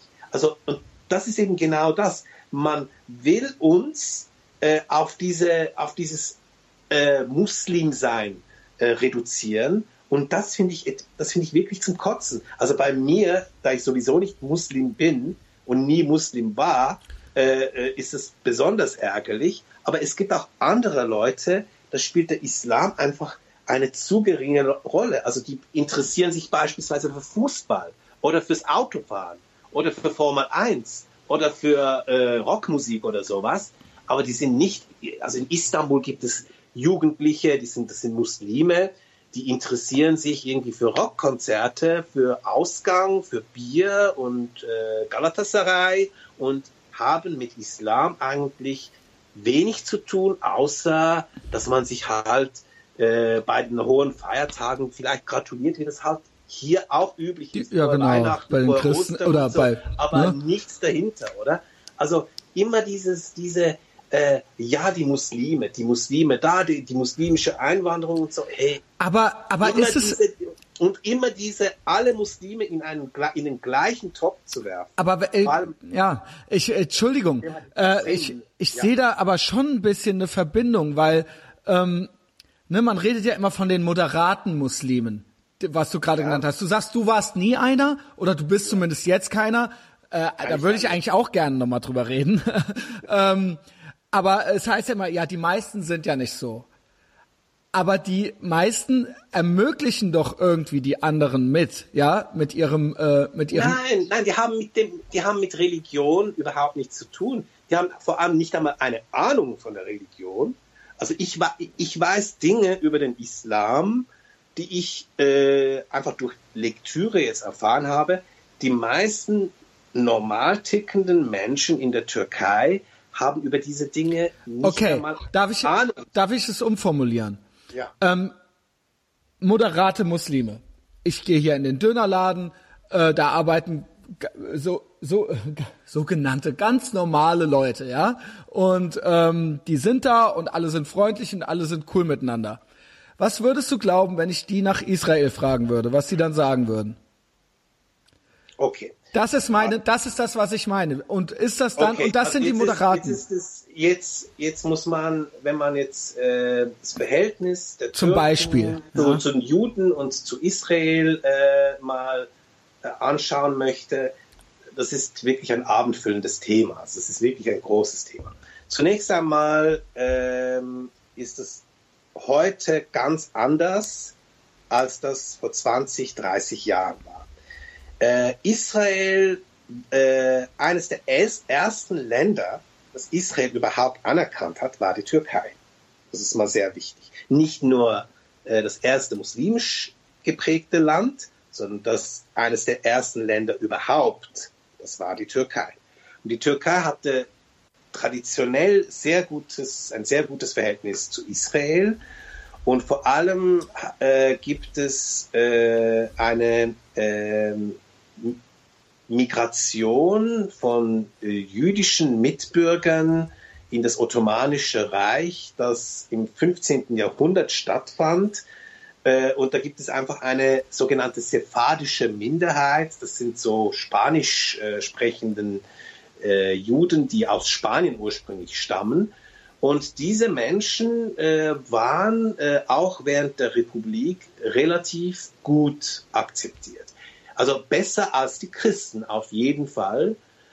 Und, und diese, diese Situation zu Israel und zu, zu den Juden hat sich aber äh, unter Erdogan stark verändert. Ja. Und, und das betrifft Eindeutig. nicht nur, nicht nur die Islamisten, äh, die gegen äh, genau, Israel genau, gegen sondern man könnte jemanden, der hier eigentlich gar nicht viel weiß, irgendeinen jungen Typen Ja. anquatschen und Das der würde sagen, scheiß Israel, ja. Ja, das ist, das ist, äh, das ist äh, in der Türkei in der Tat mittlerweile so, dass die überwiegende Mehrheit äh, äh, so denkt. Aber das, das ist eher ein neues Phänomen. Aber glaubst du, dass, ist- aber es gibt doch eine islamische Komponente dabei. Da gibt's doch irgendeine Verbindung. Natürlich. Das hat doch nicht nichts damit zu tun, ja. Also, Nein, also es hat natürlich hat es eine islamische Komponente. Es gibt den islamischen Antisemitismus. Das ist ein äh, originärer Antisemitismus, der mit dem christlichen Antisemitismus nichts zu tun hat und der hat seine Grundlage in allen Rechtsquellen. Der Scharia kommt der vor und der kommt auch in der gesamten Geschichte des Islams vor. Und vor allem äh, darf man sich auch keine Illusionen machen. Selbst in der Zeit äh, der, äh, als die Türkei wirklich sehr säkular war, äh, äh, war es nicht so, dass es überhaupt keine äh, Diskriminierungen gab gegenüber Juden. Also das ist beispielsweise, äh, äh es gab gewisse Internierungen während des Zweiten Weltkrieges, es gab, äh, es gab äh, den Warnlückwergisse, das ist so ein, äh, eine konfiskatorische Besteuerung von Juden, die dazu geführt hat, dass viele nach Israel ausgewandert sind. Dann gab es das äh, Pogrom von Istanbul äh, äh, anfangs der 50er Jahre. Äh, das war hauptsächlich gegen Christen gerichtet, äh, aber auch teilweise gegen Juden. Äh, es hat immer wieder gegeben. Aber so wie es jetzt ist, das ist eine, das ist eine neue Entwicklung und äh, da ist äh, äh also gegenüber Israel ist natürlich sehr sehr schlecht im Moment die, mhm. die äh, die Leute wieder eingestellt. Es war, ja. es war auch, es war eigentlich auch nur ein Beispiel, weil ich dann sage so, äh, man spricht von den Moderaten und sobald man die dann anspricht auf gewisse Themen, ich könnte einen Moderaten beispielsweise nach Armenien fragen, ich könnte einen mhm. Moderaten äh, Türken hier fragen, ähm, es ist alles cool, aber wie wäre es, wenn ich mit deiner Tochter schlafe? Ja, all diese äh, moderaten Menschen könnte ich das fragen. Bestimmt könnte man welche äh, finden, die das okay fänden, aber du weißt, worauf ich hinaus will. Mhm. Ja, wie moderat sind die dann noch, wenn diese Fragen aufkommen? Israel, äh, Armenien, ähm, ja, ja. Äh, deine Tochter, ja, ist das mhm. dann und da da finde ich, da geht's ja los irgendwo. Und da gibt's eine, dafür muss man kein totaler Hardcore Islamist sein. Die die Menschen findet man ja. hier überall, ja, und das finde ich und da geht es eigentlich los und da, das sind Graustufen bis hin zum Islamismus. Und ähm, eigentlich müsste man doch bei denen schon anfangen irgendwie, ja. Natürlich, ja, klar. Ja, also das finde ich, äh, ja, das, äh, da, ja, da müssen wir noch irgendwie rauskriegen, wie wir es machen wollen jetzt, ja. Du sagst, man kann ruhig, äh, also ich sehe das auch so, weil alles andere haben wir ja versucht. Du sagst auch, man kann ruhig ja. ein bisschen härter sein oder ein bisschen, bisschen dominanter auftreten oder ein bisschen autoritärer auftreten, ja. Ja. Ja, okay. Ja. Also, äh, jetzt beispielsweise Völkermordleugnung, äh, genau. die Türken so etwas nicht als Meinungsfreiheit durchgehen lassen. Ja. Nicht durchgehen lassen. Keine Demonstrationen, so etwas auch straf, strafrechtlich ahnden. Äh, leider wurde das äh, in der Schweiz, äh, hat es ja gegen Do Perincek hat es einen Prozess gegeben, der ist ja extra in die Schweiz gekommen, um äh, den Genozid an Armenien zu leugnen. Äh, also damit das ist wirklich, das geht bei mir. Ja, das, das krieg ich. Kennst du die Sendung The Young Turks? Das ja, ist äh, ja. der der Cenk. Und das gilt, der gilt als ja. progressiver Typ, USA alles, ja, hat da sein Business aufgemacht und ist im Prinzip, wenn man dem gegenüber das Wort Armenien in den Mund nimmt, dann knallt bei dem eine Sicherung durch. Das kriegt er gar nicht auf die Reihe. Nee. Der, der, der will der nichts nee, von. Doch, nicht. doch Na, da will der, der überhaupt doch, nichts von hören. Der sagt äh, Völkermord also an den Armeniern. Seine, seine, seine äh, Studiopartnerin heißt diese, Anne Kasparian. Genau, genau. Das ist eine Armenierin. Also ich glaube. Aber dieser von diesem. Na, na, na, na. Da gibt's aber ganz viele. Da gibt's, er ist ganz, er ist da, und das meine ich. Er gilt ja eigentlich als ein Sinnbild des oder als als als ein, eine eine Galionsfigur des fortschrittlichen äh, Typens so ja. Also, ähm, okay, da kannst du mich nehmen. Also ich leugne den äh, Völkermord an, an Armeniens sicher nicht. Sauber, äh, und, Emra. Äh, und äh, äh ich, äh, für mich ist eigentlich ähm, die entscheidende Frage, äh, dass man dass man sich einfach mal fragt, wieso machen die? Genau, wieso so, machen das? Warum? Wieso warum? machen die das?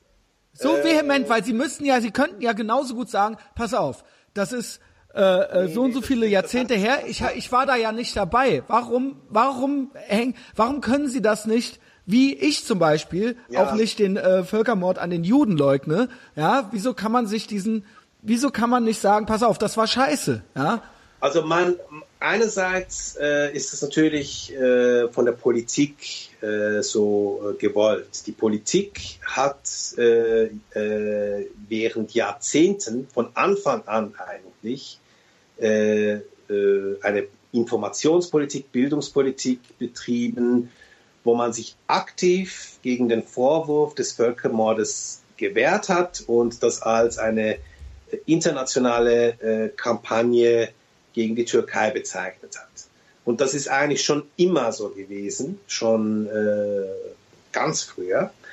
Äh, und jetzt muss man sich fragen, weshalb das so ist. Das hat damit zu tun, dass äh, einerseits die Befürchtung besteht, dass äh, Armenier Staatsgebiet äh, der Türkei für sich beanspruchen konnten, könnten.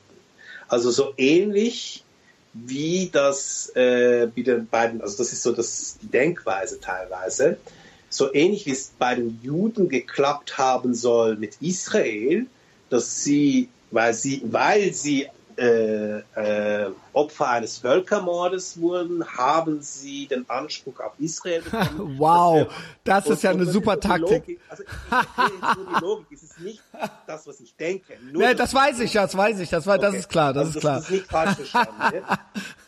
Und, äh, herrlich. Äh. Also die könnten Gebiete für sich beanspruchen und das wird teilweise auch gemacht. Nur äh, die Türkei ist doch stark genug und hat eine der stärksten Armeen der Welt. Und die können ja so viel beanspruchen, was sie wollen. Wenn die Türkei nicht will, wenn die Türkei denen kein Gebiet abtreten will, dann macht die Türkei das nicht. Also deshalb muss man nicht einen Völker. Das war ja auch im Falle Israels was ganz komplett anderes. Also, also das also, war ja, ja genau. sowieso und es ja. stimmt auch auch diese äh, äh Israel äh, diese äh, Siedlung Besiedlung der äh, die, dieses der Westbank hat ja schon äh, schon früher, äh, bevor es äh, den Holocaust gegeben Natürlich, hat, schon gegeben. Sicher. Zu Beginn des Beginn des 20. Jahrhunderts. Und es war ja auch ein Gebiet, was Jordanien nicht für sich beansprucht hatte. Also das war genau. ja eine Steinwüste, genau. Ja. Ne? Also, also, das ist mal ein Grund. Und dann äh, ist äh, ein sehr wichtiger Grund der folgende. Ähm, Atatürk hat äh, ein Staatsvolk geschaffen. Äh, vorher hat es sowas nicht gegeben. Es hat den türkischen Staatsangehörigen in dem Sinne nicht gegeben, dem Bürger. Das ist mal sehr wichtig. Es hat nur Untertanen gegeben und diese Untertanen waren in verschiedenen Bevölkerungsgruppen. Die waren äh, Juden und Armenier und Griechen und so weiter. Und jetzt hat ähm, Atatürk den türkischen Staatsbürger geschaffen und der gemeinsame Nenner bei diesem türkischen Staatsbürger ist vor allem der Islam. Also obwohl die Türkei ein säkularer Staat ist, äh, wo äh, der Staat die Religion sogar kontrolliert, ist äh, die Identität, die muslimische Identität ähm, sehr, sehr wichtig. Und es, es kam in dem Sinne äh, ihm bis zu einem gewissen Grad gelegen, dass es diese Leute, vor allem die Armenier, nicht mehr gab, dass es keine, äh, keine eigentliche christliche Bevölkerung mehr gab, außer in äh, Istanbul, Dort sind, äh, und das ist eine internationale Stadt, dort sind einige verblieben und die sind dann, äh, viele davon sind anfangs 50er Jahre nach diesem Pogrom dann auch gegangen. Aber äh, sonst ist auf dem türkischen Staatsgebiet, also Anatolien, sind keine, praktisch keine Christen mehr geblieben. Und das hat, das hatte eine unter, unterstützende Funktion für die Bildung dieses Staatsvolkes. Und dieses Staatsvolk ist eben äh, der gemeinsame Nenner äh, von Kurden und von äh, Tscherkesen und Lasen und so weiter, ist der Islam. Und das, und das ist eben, äh, diese Identität ist so wichtig. Und wenn man natürlich äh, den Genozid äh, bejaht, dann sagt man, ja, wir haben etwas getan und haben eigentlich äh, äh, das Staatsvolk abgeändert und das will man eben nicht wahrhaben. Und das ist meines Erachtens äh, mindestens im Unterbewussten eines der wichtigsten Gründe, weshalb der Genozid an den äh, christlichen Minderheiten der Türkei äh, äh, geleugnet wird. Äh, also der ursprünglich. Mittlerweile ist es natürlich so etwas geworden wie äh, eine Mannschaftszugehörigkeit, also dass wenn man ein guter Türke ist, Genau. dann äh, unterstützt man äh, sein Land, indem man da mitmacht und, äh, Und ich habe auch- leugnet.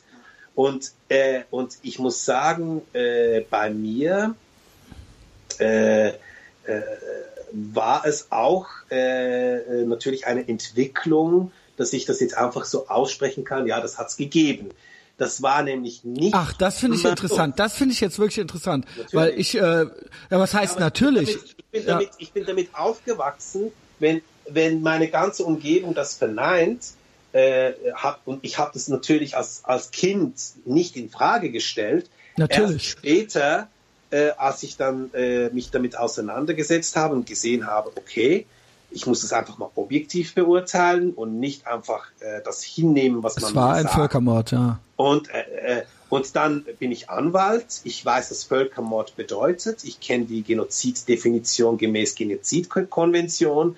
Und es ist lupenreiner Völkermord. Und äh, es, ist, äh, es ist geradezu grotesk, dass man das irgendwie bestreitet, weil es so derart klar ist und äh, weil es so offensichtlich ist. Und man muss einfach aufhören, so etwas, äh, so etwas zu tun, weil man, äh, man macht sich eigentlich damit lächerlich und, äh, und es ist vor allem äh, Genau, für, das ist es nämlich, für die weil- Türkei und für die Türken ist es eigentlich eher peinlich. Ist es, genau, finde so, ich auch. so etwas tut und man schadet der Türkei und Finde ich auch. der Türkei und den Türken. Weil alle wissen, die ganze, die ganze Welt weiß, was es war. Ja. Und wir alle wissen es und alle sagen es. Und ihr tut so, ja, nein, nee, das war aber so nicht. Nein, nicht ihr. Mit, damit meine ich Nee. nicht dich, Ja, sondern, ich äh, ne, genau. meinst. Ähm, ne? Und das ist dann peinlich. Das ist dann peinlich, weil wir wissen ja alle, was es war. Ja. Genau. Und ähm, ja. das kommt dann nicht gut rüber. Äh, und das ist auch Nein, nicht und gut für das kommt Land. natürlich auch nicht gut rüber, wenn ich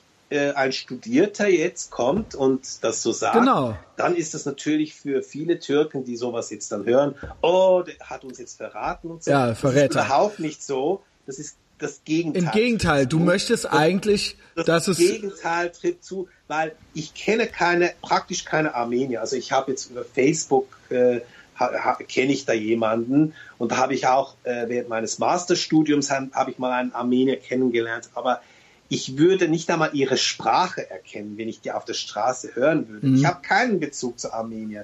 Ich bin nicht pro-armenisch oder so etwas. Ich bin eigentlich pro-türkisch. Genau, du möchtest der. Türke, der Türkei ihre Ja. Würde wiedergeben im Prinzip, Genau, ja. genau. Und deshalb, und deshalb äh, soll man mir jetzt nicht irgendwie vorwerfen, Nein. wenn man das sieht, dass ich jetzt etwas gegen die Türken, gegen die Türkei machen würde. Das pure Gegenteil. Genau, du möchtest, ja. Und diejenigen, die das Gegenteil machen, äh, schaden der Türkei und dem Ansehen der Türken und der Türkei.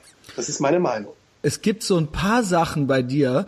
Ähm, wie gesagt, du postest auch viele Fotos aus deiner Kindheit und überhaupt viele Leute äh, posten auch Fotos aus der Vergangenheit, weil das ist ja auch das Thema der Gruppe, ja. Before Sharia spoiled everything. Und da gibt's eben, äh, ne, da sind viele Zeitdokumente. Du hast ein paar Sachen über dich gesagt, die ich super interessant finde und die ich gerne irgendwie zusammenkriegen würde. 1970 bist du geboren. Ja? ne? Und dann 79 bist du ausgewandert. Ähm, wenn ich das richtig rausgehört habe oder interpretiert habe, ähm, war das in der Schweiz nicht eine Gastarbeitersituation.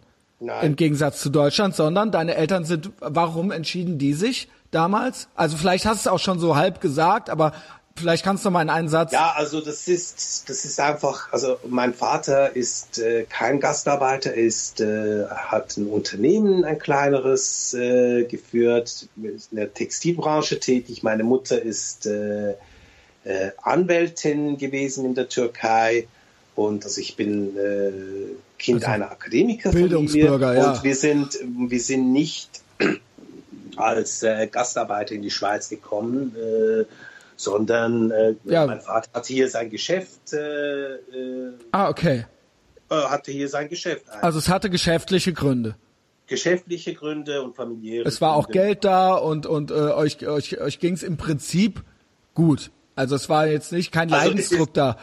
sagen wir es so, äh, äh, meine Eltern waren jetzt nicht irgendwie super reich oder wohlhabend. Nein, nein, aber es war etwas, jetzt in dem Sinne aber kein Leidensdruck nicht, da, genau. Aber es war nicht, es, also wie, wie, äh, meine Eltern waren nicht geplagt von Armut und sind nicht, also wir sind nicht als äh, Gastarbeiter gekommen und äh, und äh, und mein Vater war auch nie Arbeitnehmer hier, nie. Okay. Also war eigentlich Arbeitgeber. Aber er hat genau, also hat er sich quasi selbst entschieden und hat da ähm, Ja. äh, Möglichkeiten gesehen und war eben aber auch nicht abgeneigt. Es war nicht, weil er, weil er unbedingt gemusst hätte und eigentlich wollte er gar nicht weg. Er wollte. Also er, er hatte, er hatte da Lust zu, ja, und er hat das Ja. äh, dann mit deiner Mutter genau. besprochen, nehme ich an, und dann Ja, ja. wurde das so gemacht, ja. Ja. Mhm. Ähm, also da war auch nicht Familiennachzug oder so, sondern ihr wart immer zusammen im Prinzip. Ja, richtig, ja. Ne? Okay, genau. Der, das ist ja auch schon mal interessant, sag ich mal. Äh, und dann neun Jahre warst du aber noch in der Türkei und ich sag mal, bis zum neunten Lebensjahr kann man sich ja schon noch erinnern. Ja, also kann ähm, mich sehr gut erinnern. Ich habe eben ein wirklich das würde ich gern ein bisschen wichtiges wissen. Wie war das? Ja, wie, wie bist du, wie, wie bist du als Kind da so aufgewachsen und wie war das für dich? Und wie war die Türkei damals? Ich war zuerst in Ankara. Äh, an diese Zeit kann ich mich nicht mehr erinnern. Da war ich wirklich sehr klein. Dort wurde ich geboren. Und kurz darauf äh, kamen wir nach Adana. Das ist der, im Süden der Türkei, eine der größten Städte der Türkei. Und äh, dort bin ich, in dieser Stadt bin ich dann aufgewachsen. Dort bin ich zur Schule. Äh, die Grundschule habe ich dort besucht. Äh, und die 70er Jahre, ja, wie soll ich das beschreiben?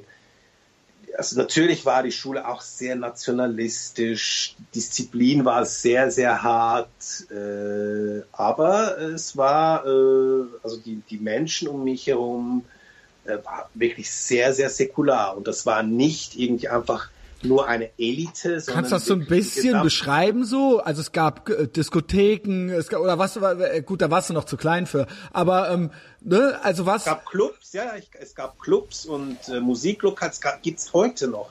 Also es ist ja nicht so, dass jetzt die Türkei heute so wäre wie Ägypten oder sowas. Aber es ist einfach jetzt anders seit äh, ungefähr 2008 und Okay. ist immer schlimmer geworden. Also seit zehn Jahren, ja. seit zehn Jahren ist es immer schlimmer geworden. Aber äh, Aber als Kind, ihr habt, ihr wart äh, Jungs, Mädchen, ihr habt, ne, ich frage so ganz naiv, ich weiß das ja alles gar nicht, Das ja. ist heute noch genau. so. Das ist heute noch so. Es ist eigentlich so, dass heute ungefähr die Hälfte, das ist nicht eben, das ist sehr, sehr wichtig, es ist nicht so wie in Deutschland, wo die Mehrheit der Bevölkerung für Erdogan ist, sondern in der Türkei ist es eigentlich eher so, dass die Islamisten ein bisschen in der Minderheit sind.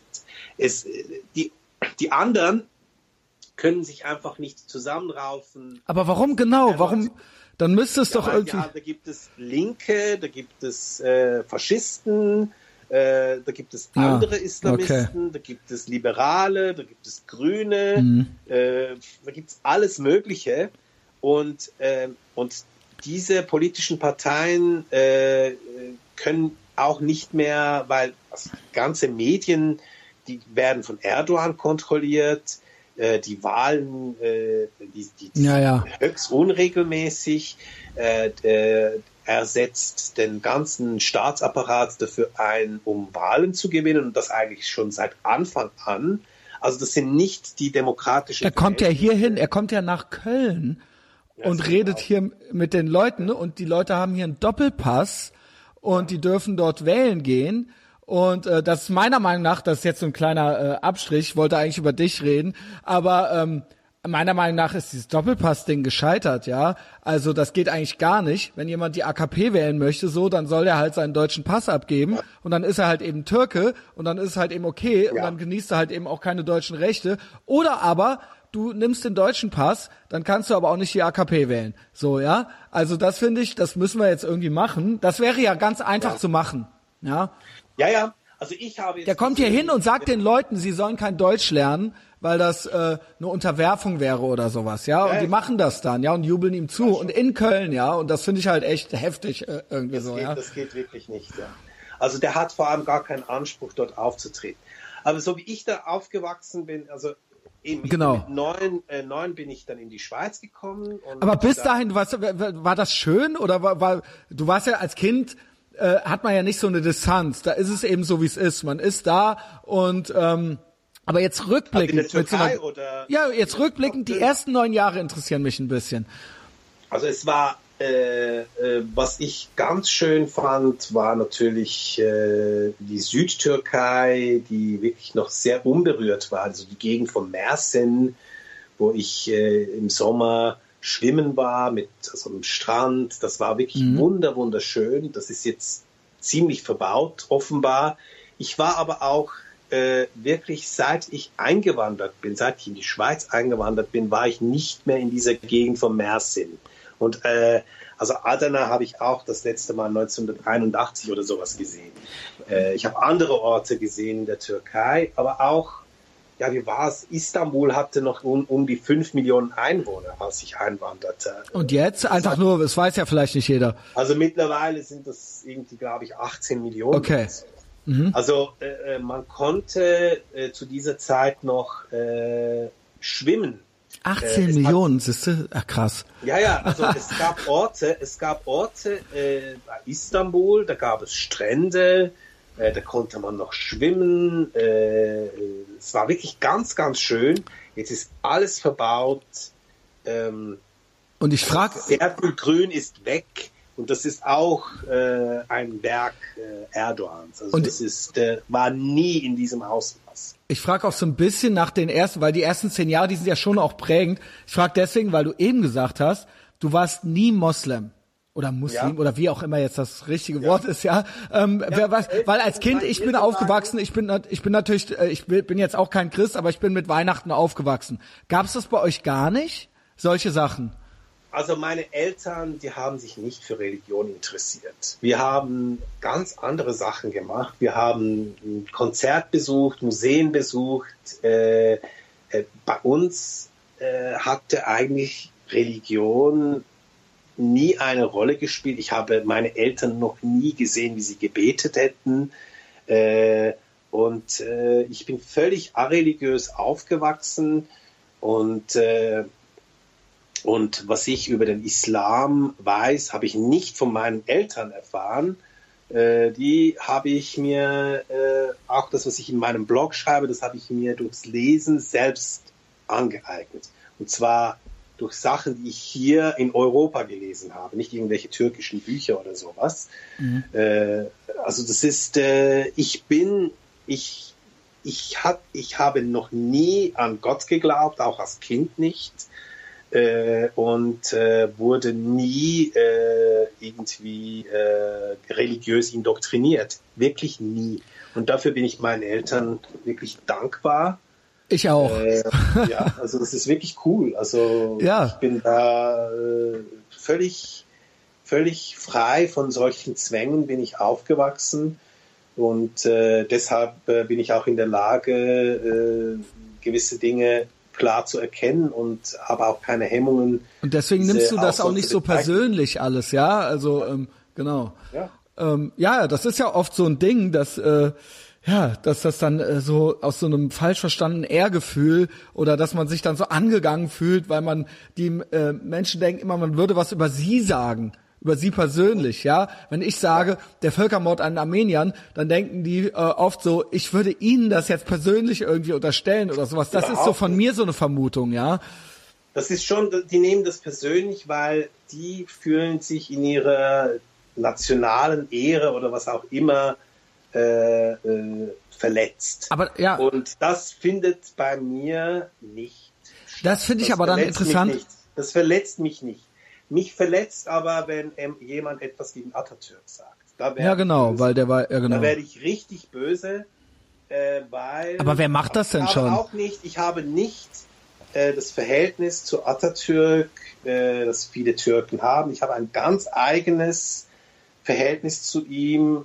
Das ist, ähm, das ist mit, das ist von sehr großer Bewunderung und Liebe auch geprägt gegenüber diesem, diesem Mann, der wirklich äh, sehr Großes geleistet hat für, für die Türkei. Äh, es gibt sehr viele problematische Seiten, äh, die ich jetzt nicht äh, näher äh, benennen will jetzt bei dieser Diskussion. Spielt jetzt auch keine Rolle. Ich habe ich hab gewisse kritische Dinge, die ich bei ihm erkenne, die, die mit mir jetzt nichts zu tun haben. Aber es, es gibt viele Sachen, die mich beeinflusst haben bei Atatürk. Und das ist vor allem äh, das progressive, äh, nach vorwärts gerichtete Denken, äh, die Abscheu gegenüber alles, was rückständig und äh, äh, ist und was mit Aberglauben zu tun hat, das, das hat mich geprägt und das habe ich von Atatürk und, ähm, und was ist, ist halt auch ein Teil von mir. Was sagst du? Du hast gerade gesagt, du hast da ein ganz eigenes Verhältnis zu als die anderen Türken. Was heißt das? Warum ist das? Weil ich kenne viele Türken, die, obwohl sie sich schon als äh, äh, Moslems bezeichnen, trotzdem Atatürk ist für viele so eine Art ja. Überfigur, ja. Also äh, was was unterscheidet dein besonderes Verhältnis zu denen? Ich habe mich ich habe mich äh, mit ihm sehr intensiv auseinandergesetzt in der Schule. Ich habe ihn als äh, Spezialfachgebiet gewählt und ich habe mich mit ihm äh, mit seiner Geschichte mit in der Schweiz dann, der, ja? In der Schweiz, ja, auseinandergesetzt, viel gelesen über ihn und so konnte ich ähm, äh, das Bild, das ich in der Türkei als Kind vermittelt bekam äh, und mit dem, was ich dann äh, durch mein Studium sehen konnte, konnte ich ein bisschen mal so vergleichen und konnte ein eigenes Atatürk-Bild äh, für mich mhm. entwickeln. Mhm. Und das ist nicht einfach nur von der Propaganda geprägt, äh, die es natürlich gibt und gab, sondern äh, einfach, äh, äh, einfach gewisse Dinge, die, die da geschehen sind, die mal anschauen, die objektiv beurteilen und sagen, was es eigentlich bedeutet.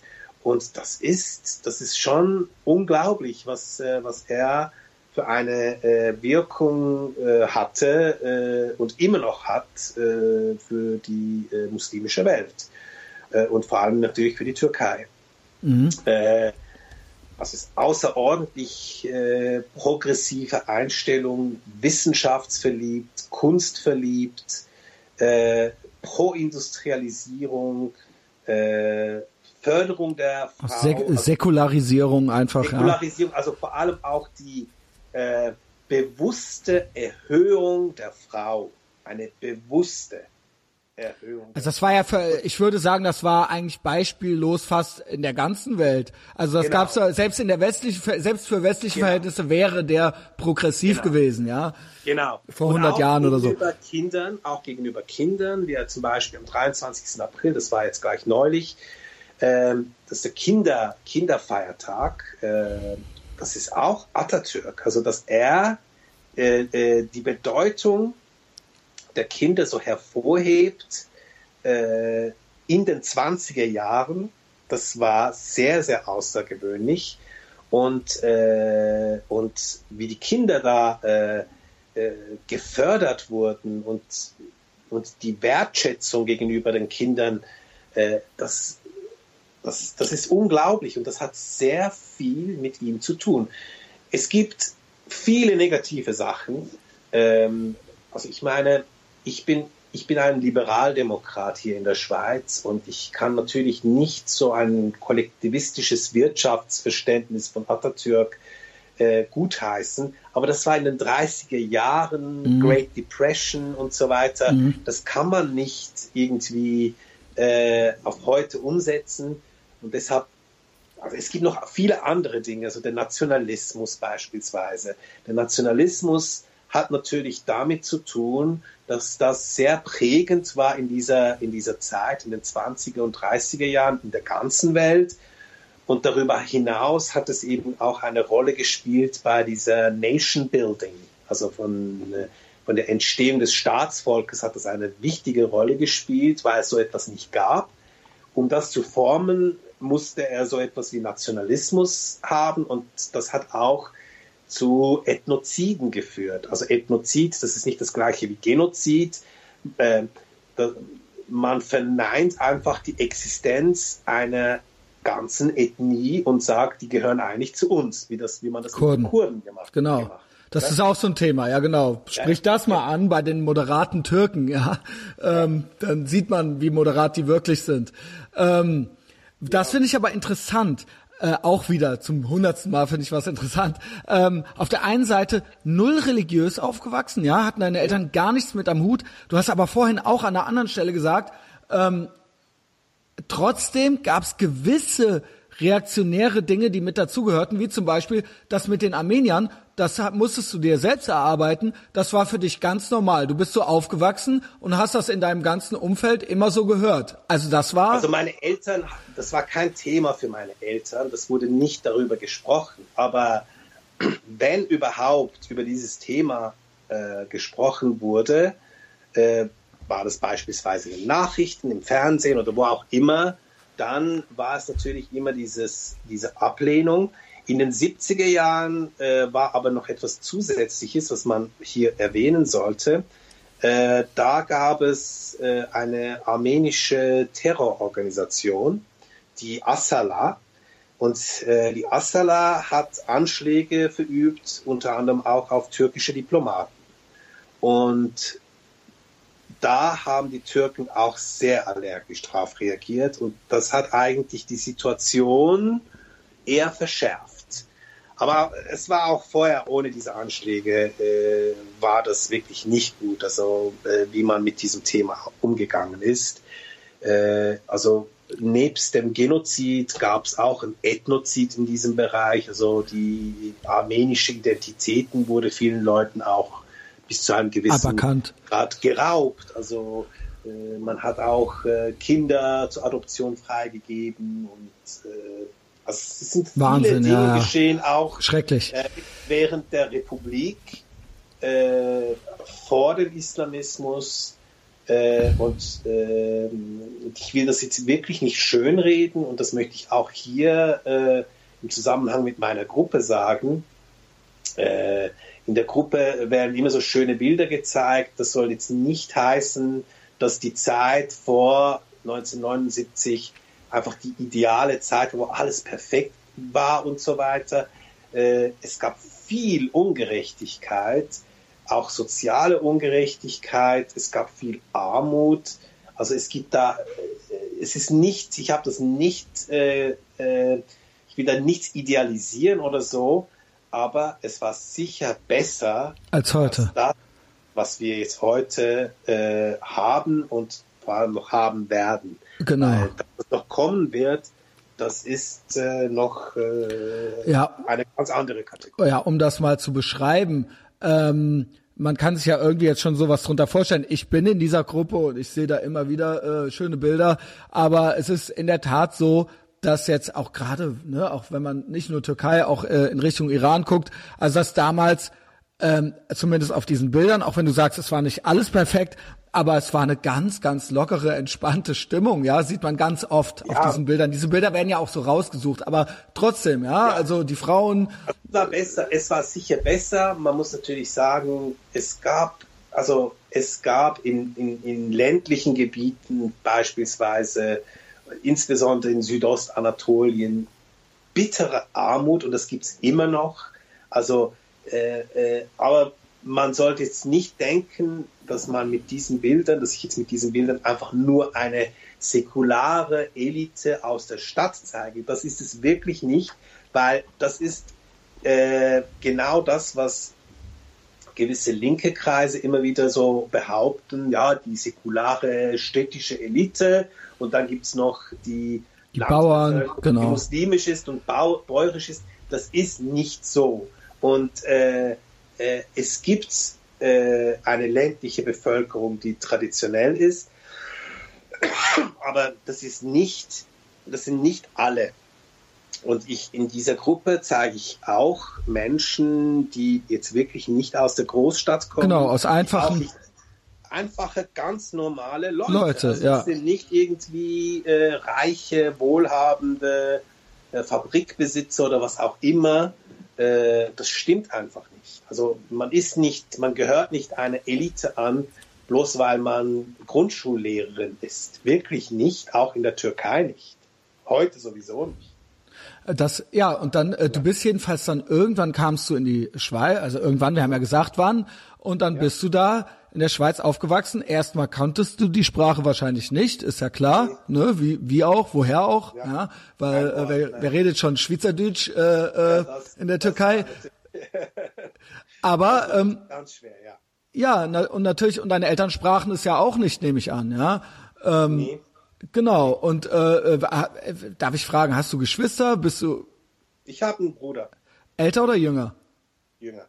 Okay, also warst du quasi der große Bruder und meistens ist es ja so, ne, dann musst du das zuerst lernen eigentlich, ja, der Jüngere, der kann für dem Jüngeren äh, oft, äh, ich Ja, kenn's der, von der war viel zu klein, also der hat zuerst noch Okay, dann hat das ja, noch äh, ganz äh, noch viel einfacher gehabt, ja, weil er noch mehr Zeit dann seines Lebens genau. in der Schweiz verbracht hat, Ja, also ja. für mich war das äh, mit neun, das war wirklich genau die Grenze, weil wenn man ein bisschen älter ist, Dann wird's schwer, es ne?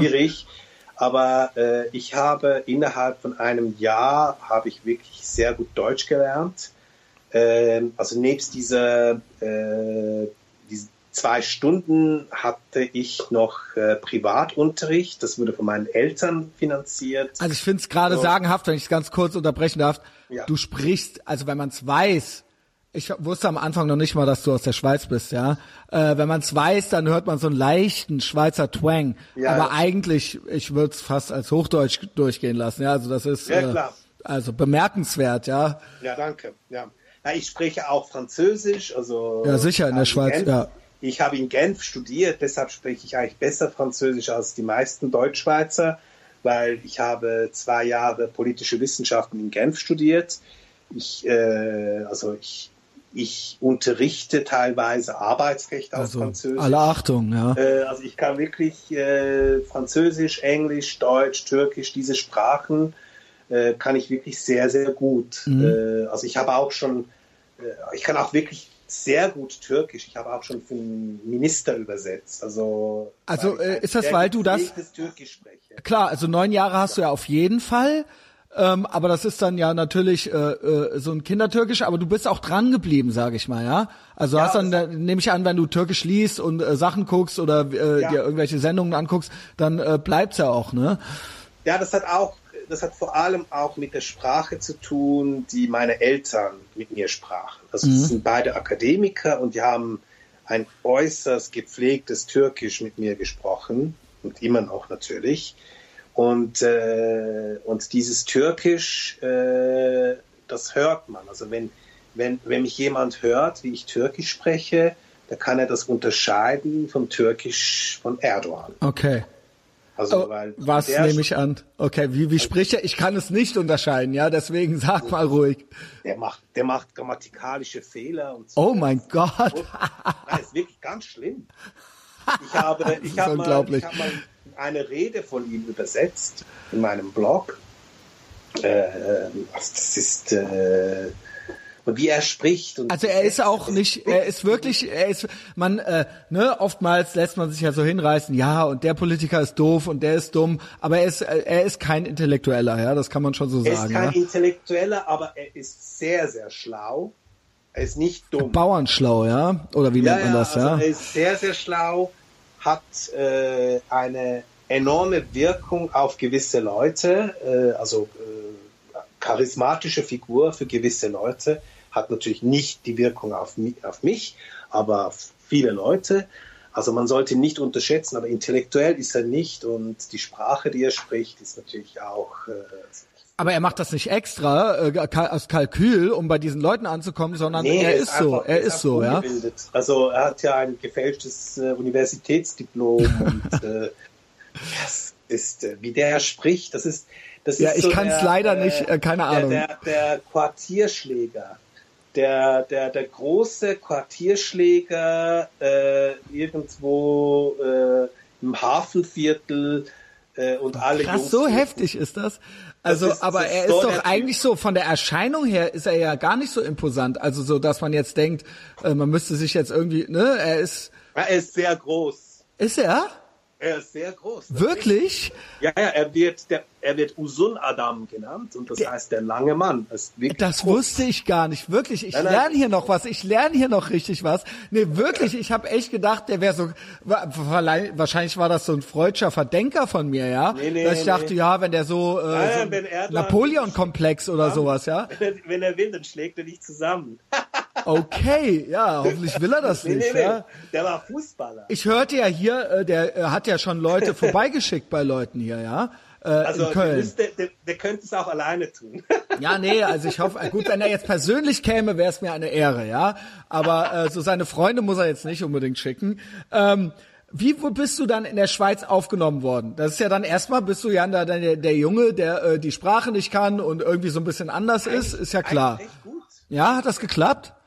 Ja, ja. Eigentlich Weil der Ali Utlu, der meinte zu mir, das war eigentlich sein Ding und deswegen kann er, spricht er fast hessisch und deswegen, äh, ne, er spricht eigentlich hessisch, ja? Äh, Ja. Und dann auch noch hier in Köln quasi Ex-Moslem, türkisch schwul und in Köln, ja, äh, und Hesse quasi die dreifache Randgruppe hier, ja. Da haben wir schon so unsere Witzchen drüber gemacht. Aber der meinte, der Hauptgrund war, dass er eigentlich nicht von Türken umgeben war. Sondern Ähm, dass ich alle möglichen, oder es gab ein paar schon, Türken, es gab ein paar äh, Italiener, es gab ein paar Polen. türkische Freunde.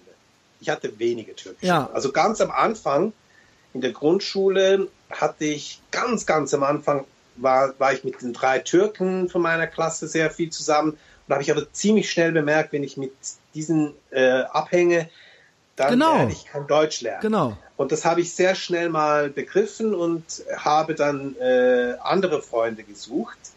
Und dann hatte ich aber ähm, in meiner Jugend, also hatte ich eine recht äh, lang dauernde Freundschaft äh, mit, mit einem äh, mit einem Türken, äh, mit dem habe ich jetzt keinen Kontakt mehr äh, aus persönlichen Gründen, aber ansonsten hatte ich von überall, also Genau, Schweizer, das meinte der auch. Äh, Schweden, Holländer, Deutsche, also Engländer, Amerikaner und das ist ja auch äh, dieses internationale Also Quasi international, Umfeld. genau. Ja, ja, das ist auch die die Schweiz ist auch ein bisschen so und auch das Umfeld, äh, das ich so hatte und äh, das ist völlig cool. Also war schon immer so diese dieses internationale Umfeld, aber auch viele Schweizer Freunde und das hatte ich dann auch. Ähm, äh, Und du warst da, ange das war nie, weil man tut, man tut ja hier immer so, ja und natürlich, äh, ne, und die Türken werden ja auch so komisch immer angeguckt und behandelt. Nein, Ja, aber das also ist in Deutschland anders als in der Schweiz, weil ihr sagt zum Beispiel Deutsch-Türken. Mhm. So etwas finde ich furchtbar. naja, aber weil sie den Doppelpass haben und sich, Na, aber das ist ein Ausdruck, der passt mir nicht. wie würdest du die nennen? Ich bin ein Schweizer mit türkischen Wurzeln, aber ich bin nicht Schweizer Türke. Aber Wenn die Leute hier sehen etwas sich ja als Türken. Sie sehen sich ja selbst nicht als Deutsche. Eben, aber das ist, das ist eben genau das. Äh, Du siehst Wenn- dich ja als Schweizer. Sie sehen ich sich sehe ja nicht als Deutsche. Schweizer, ich sehe mich als Schweizer und äh, und wenn man wenn man aber dieses dieses Konzept vom Deutsch-Türken hat und das ist nicht einfach nur eine Erfindung der, die, dieser Türken in Deutschland, das ist wirklich schlecht und so so äh, also mir kann jetzt niemand sagen, hey du bist jetzt irgendwie ein Schweizer Türke. Nein, ich bin Schweizer, ich habe hier Militär gemacht. Äh, also im Militär ist mal jemand gekommen, äh, der war nicht von unserer Kompanie, der hat gesagt, hey Erken, äh, du bist sowieso kein richtiger Schweizer. Und da sind alle von meiner Kompanie, also von meinem Zug, sind dann zu ihm gegangen und gesagt, hey du sagst dem Erken sowas nicht. Er sitzt mit uns im gleichen Boot und äh, sowas kommt nicht mehr vor und haben mich dann sofort in Schutz genommen. Ich musste nicht einmal etwas sagen. Ja, also ja. so ticken die Schweizer. Und da muss ich sagen, ähm, da Gibt es den Deutsch- Doppelpass in der Schweiz? Gibt es das? Natürlich, natürlich. Okay. Ich habe den nicht. Ich habe den nicht, weil ich wollte nicht zweimal Militärdienst leisten. Mhm. Weil in der Schweiz macht man wirklich viel Militär und hey, Genau. bitte nicht noch in der Türkei. Die Türkei ist auch schrecklich. Bezahlen wollte ich auch nicht. Äh, und ich habe in der Schweiz äh, auf Panzer Leopard 2 habe ich dann äh, mein Militär gemacht. und die Wiederholungskurse und so weiter. Also ich denke tatsächlich, dass der, ich glaube, der Doppelpass hat was damit zu tun, wie man sich selbst auch sieht. Es ist, es ist schwieriger. Ich glaube, das ist ein psychologisches, das ist ein Kopfding auch irgendwo. Nee, das denke ich nicht, weil, weil ich habe im Ergebnis habe ich trotzdem eine türkische Identität beibehalten, weil äh, es ist ja nicht so, dass ich das jetzt irgendwie verneine oder ich habe einfach einen ganz anderen Bezug. Äh, ich habe äh, kulturelle Dinge, die ich sehr, sehr schön finde. Es gibt türkische Musik, die mich interessiert. Es gibt türkische Literatur, die mich interessiert. Es sind einfach ganz andere Bereiche, äh, die mich interessieren und die mich fesseln, als das jetzt äh, vielleicht bei der Durchschnittsbevölkerung in, in Deutschland der Fall ist. Äh, die, diese Leute ticken ein bisschen anders als ich. Äh, und sie haben auch einen anderen familiären Background. Äh, ich will jetzt nicht irgendwie diese Leute herabsetzen, aber sie sind einfach anders. Mhm. Und aber das ist nicht einfach der der Doppelpass. Das ist, das denke ich nicht, weil obwohl ich den Doppelpass jetzt nicht habe, ist es nicht so, dass ich meine türkischen Wurzeln jetzt eigentlich so verneinen. Nein, aber du würdest dich nie als Türken bezeichnen, du würdest dich als Schweizer bezeichnen. Ja, du bist kein Schweizer, weil ich keinen türkischen Pass mehr habe. Aber wenn man mich fragt, ja, woher kommst du ursprünglich? Dann sage ich, ja, ich habe türkische Wurzeln. Mhm. Ich wurde dort geboren. Okay. Ich stehe dazu. Und, äh, ja gut, kannst du ja auch. Ja. Ich, ich, ich spreche die Sprache. Äh, ich liebe die Leute. Äh, es gibt sehr schöne türkische Frauen, also die hast du sicher auch schon gesehen. Habe ich auch schon gesehen, äh, ja. Hab auch schon mal also eine geküsst. Deshalb, deshalb, es gibt so viele gute Dinge an diesem Land und es gibt äh, keinen Grund, mich jetzt einfach von dem einfach so zu distanzieren, weil ich jetzt Erdogan nicht mag. Ich kann ja. jetzt halt nicht dorthin zurück gegenwärtig. Ich hoffe, dass es mal vielleicht anders wird, aber ja. Wie, wann hast du ich nehme an, ne, als Kind ja dann noch nicht und dann warst du Jugendlicher in der Schweiz und dann bist du so aufgewachsen, irgendwann warst du ein junger Mann. Wann Wann hast du gemerkt, dass das für dich ein Thema ist? Ich weiß nicht, seit wann es die Gruppe jetzt schon gibt. Ähm, ja, jetzt bist du ja schon ein paar Jahre kein Jugendlicher mehr, aber, aber, aber wann war das für dich äh, so ein Thema, wo du gesagt hast, so, ey, ich, ich, ich möchte das hier irgendwie dokumentieren und ich, äh, das passt mir alles nicht und ich mag die Türkei okay. und das kann es irgendwie also, alles nicht sein und ich möchte quasi aktiv werden. Ja. Okay. Also es, äh, mit dieser Gruppe hat es so angefangen. Ich habe äh, im letzten Jahr im Sommer hatte ich ein, auf Facebook einen Streit mit einem deutschen Journalisten, der heißt Lutz Jekel. Ist gemerkt. Genau. Lutz Jekel hat einen Aufsatz, äh, hat ein Interview gegeben bei Gunnar Kaiser. Was ist die Scharia? Und ich habe mich furchtbar aufgeregt, aufgeregt über diese, äh, was er da gesagt hat. Insbesondere dass er einfach die Muslime in diese Scharia-Rolle gedrängt hat. Äh, und dann habe ich, ähm, hat er irgendwie sogar noch gesagt, also, wenn man von einem Muslim verlangen würde, dass er sich von der Scharia distanzieren soll, könne man von ihm gerade, könne man von ihm gleich verlangen, dass er Apostat werden soll. Und deshalb habe ich einen Aufsatz geschrieben, einen Blog geschrieben, das heißt Lutz Jekel und die vermeintlichen Apostaten. Und dort habe ich zum ersten Mal diese Bilder von früher gezeigt und ge gesagt, also dann müssten ja alle diese Leute, wenn man Lutz Jekel folgt, Ach, das ist ja interessant. Äh, müssten ja diese alle Apostaten sein. Und dann habe ich irgendwann mal angefangen, dass äh, Wie alt war, wie, wann, wie lange ist das her ungefähr? Das war, äh, also mein Blog war irgendwie im Juli 2017. Ach, so neu ist das noch, krass. Ja, ja. Und dann im Dezember habe ich dann am 22. Dezember habe ich dann äh, ein Ach, Bild krass. gepostet, ein Bild gepostet und äh, und unter diesem Bild habe ich dann Before Sharia Spoiled Everything geschrieben. Das war ein Bild aus den 60er Jahren vom Bosporus eine Ruder, eine Mädchenrudermannschaft von Galatasaray, vom Gymnasium Galatasaray. Die waren so in Bikinis und am Rudern. Äh, und wirklich so ein tolles Bild. Und da habe ich das geschrieben, da habe ich gesagt, jetzt gründe ich eine Gruppe. Weil mir hat dieser, dieser Name hat mir so gut gefallen und da habe ich das gegründet. Die Gruppe hatte irgendwie fast 15.000 Mitglieder, die gibt's erst paar Monate, ich kann es gar nicht glauben. Ja, ja, also Hammer. Ja. Äh, ja, also gut, gut. Ja, das, Aber das ist jetzt, das hat jetzt abgenommen. Also das hat früher, äh, vorher war es wirklich so, ganz am Anfang war es wirklich fast ein bisschen mühsam, weil es, es kamen so viele Anfragen und mhm. man muss das auch ein bisschen kontrollieren, wer da reinkommt. Ich habe natürlich das so gemacht, ähm, ich wollte nicht. Weil Leute vertragen sich eigentlich irgendwie mehr ja, oder für dafür, dass genau. es so genau. viele sind, vertragen sie sich recht gut, ja. Ja, und ich wollte vor allem, was ich auch wollte, ich wollte vor allem aus verschiedensten politischen Lagern Leute zulassen. Das hat vielen nicht gepasst.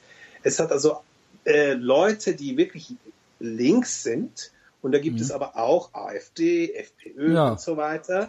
Das finde ich gut, weil äh, ich, äh, weil wir, ich, ich äh, finde eine Meinungspluralität und genau. auch äh, Meinungen, die einem jetzt nicht gefallen, es muss eben auch genau. mal sein und eben das ist eben auch ein Statement gegen die Scharia, sage ich jetzt mal, ja. Genau. Nämlich wir machen es eben ist, nicht so, ja. Das ist, das ist vor allem sehr, sehr schweizerisch und das ist nicht so wie in Deutschland, mhm. weil in Deutschland geht man mit der AfD teilweise falsch um meines Erachtens. Mhm, meiner Meinung nach sind, auch äh, wir, wir in der Schweiz äh, gehen mit der SVP, die äh, äh, nationalkonservativ ist, damit ein bisschen ähnlich mindestens wie die AfD, nicht so um. Äh, und weißt du, warum das so ist? Hier in Deutschland. Das hat, das hat, das hat mit dem Demokratieverständnis der Schweiz sehr, sehr viel. Das hat sehr viel damit zu tun. Wir haben ein unglaubliches Demokratieverständnis. Bei uns ist das Demokratieprinzip in unserer Verfassungsordnung eines der höchsten Prinzipien. In Deutschland ist es ein bisschen anders. Dort ist das rechtsstaatliche Prinzip äh, und äh, der Schutz des Schwächeren aufgrund der äh, nationalsozialistischen Erfahrung äh, stärker ausgeprägt in der, ja. in der Verfassung. Und weil ich sich vergleichendes Verfassungsrecht studiert, deshalb kann ich Wow, ja, ist doch gut, ist doch gut. Ja. Das war jetzt eine sehr äh, professionelle Antwort. Ja. Ich sage dir, die Deutschen, ja, ja. die äh, können jetzt nicht mehr in die Zeitmaschine und zurückreisen. Sie gefallen sich aber rückblickend gerne in der in einer trotzdem in einer Facebook Geschwister Scholl Rolle, ja? Und da es keine da es keine richtigen Nazis mehr auf der Straße gibt, nehmen sie das eben das nächstbeste und da können sie ja, sich jetzt quasi als Geschwister Scholl inszenieren, äh, ja. äh, medial, quasi auf Facebook, also äh, auf Social Media. Und das, in dieser Rolle gefallen sich viele Deutsche, ja. Und das sage ich ja, selbst als Deutscher. Ja, und das, ähm, ja, das ist ein Unterschied zu den Schweizern, neben den Sachen, die du natürlich jetzt genannt hattest eben, ja. Ja, ja, das ist schon so. Das, das ist so, ganz sicher ist das so. Ja. es ist schade. Ja, es gibt da, es ist, es gibt einfach, ähm, ja, die Leute sind ein bisschen Moralin besoffen. Genau. ja. So, ja. Ähm, und das ja. ist eben nicht sehr mutig und das, äh, das finde ich gut, diesen Ansatz in der Gruppe. Ich finde es interessant, dass die erst so kurz gibt. Aber hattest du vorher, bevor dich dieser Typ geärgert hat, der Jutz Jäckel, ähm, Jutz Jäckel, ja. Ja, äh, davor war das gar nicht so präsent. Also der war quasi so ein richtiger, so ein Auslöser bei dir, dass ja, du gesagt hast, so, ey, komm. Gesagt, das habe ich ihm dann auch gesagt. Ich habe dann äh, mich bei ihm bedankt äh, auf seiner Seite. Auf Gut, ja danke Luzieke. Habe ich ihm ein, äh, ein YouTube-Video von äh, Merci, Merci, dass es dich gibt, habe ich ihm so, so und da hat er gesagt, wieso, wieso, wieso bedankst du dich dann bei mir? Und ich gesagt, ja, dank dir gibt es diese Gruppe. Ah. Und das ist er drin jetzt? Wie? Ist er denn drin in der Gruppe? Nee, natürlich Nein, nicht. ach komm. Er ist, er ist, er ist äh, eigentlich genau gegen solche Leute wie Lutz Jäckel kämpfe ich eigentlich. Ja, aber ich dachte, er äh, könnte ja jetzt auch. Einfach, ich, hab, ich habe ihn auch, äh, nein, also. Er könnte äh, ja trotzdem interessiert sein oder äh, nee, ne, man nee, muss ja, also wie gesagt, wir haben es ja eben schon gesagt, man muss er ja nicht einer Meinung sein, ja? Nein, nein, er findet es furchtbar, was ich da gemacht habe. Und sowas. es ärgert, es hat ihn auch geärgert. Das wollte ich auch. Ich wollte ihn auch ärgern, deshalb habe ich das auch gepostet. Hey, danke Lutz Jekel, also du hast da Scharia-Werbung gemacht und wegen dir, wegen deiner Scharia-Werbung gibt es jetzt diese Gruppe. Und äh, die Gruppe hat äh, irgendwie 15 mal mehr Mitglieder als sein YouTube-Video Klicks hat. Und das ist natürlich ganz lustig, oder? Ja, gut, das, äh, das gucke ich mir natürlich auch noch an. Ja, ich, äh, äh ich lasse ein Dislike da. Ja, also den Namen habe ich hier. Ja, ähm, du kannst ja mal, kannst ja mal meinen Aufsatz äh, nehmen und in dem Aufsatz Luziekel und die vermeintlichen Apostaten äh, ist auch der Link. Also du kannst draufklicken. Mhm. Da kommst du auf äh, dieses YouTube-Video, da spricht er so eine Stunde lang über Scharia und das ist wirklich, also, ja, was soll ich sagen? ja, also ich, ich bin jedenfalls auch froh, ja, dass der dich irgendwie, äh, dass, dass der dich erreicht hat irgendwie und dass ja. du dann aktiv geworden bist, ja. Ähm, Emra, also ja. ich fand's ganz toll. Ja, es war sehr unkompliziert, mit dir in Kontakt zu treten. Das ging jetzt echt auf dem kurzen Dienstweg hier. Ähm, du hast äh, mir alle Fragen beantwortet. Sag noch ein, zwei Sachen. Äh, dein Blog. Wie heißt der? Freiheit oder Scharia. Freiheit oder Scharia und die Gruppe heißt Before Sharia Spoiled, Everything. everything. Da muss man den Antrag, äh, äh, den Eintritt beantragen, haben wir ja gerade schon gehört, aber es ist nicht so streng. Also nee, überhaupt nicht. Ja, genau. Also äh, nee. ne, es ist äh, es ist eine geschlossene Gruppe, aber wenn man jetzt kein ja, keine Nein, Ahnung. Nein, es ist eine öffentliche Gruppe. Ist es? Eine öffentliche eine öffentliche Okay, ich wurde da reingepackt von jemandem, äh, genau. Also genau, da kommst du problemlos rein und die Postings können geteilt werden. genau. So. Also, das also ich empfehle äh, diese gewollt, Gruppe. Das, das, ist gewollt, dass es wirklich öffentlich ist und äh, und die, die primären Adressaten sind, äh, sind eigentlich Europäer. Ich habe ein Interview gegeben, das kann ich auch allen empfehlen. Das ist äh, im äh, humanistischen Pressedienst, ist das am 30. Januar erschienen. Ich sag mal den Titel schnell. Moment bitte. Bevor die Scharia alles zerstörte, das ist vom 30. Januar 2018 ein Interview und dort erkläre ich ähm, sehr genau, äh, was ich eigentlich mit dieser Gruppe äh, bezwecke, was ich für Ziele damit habe.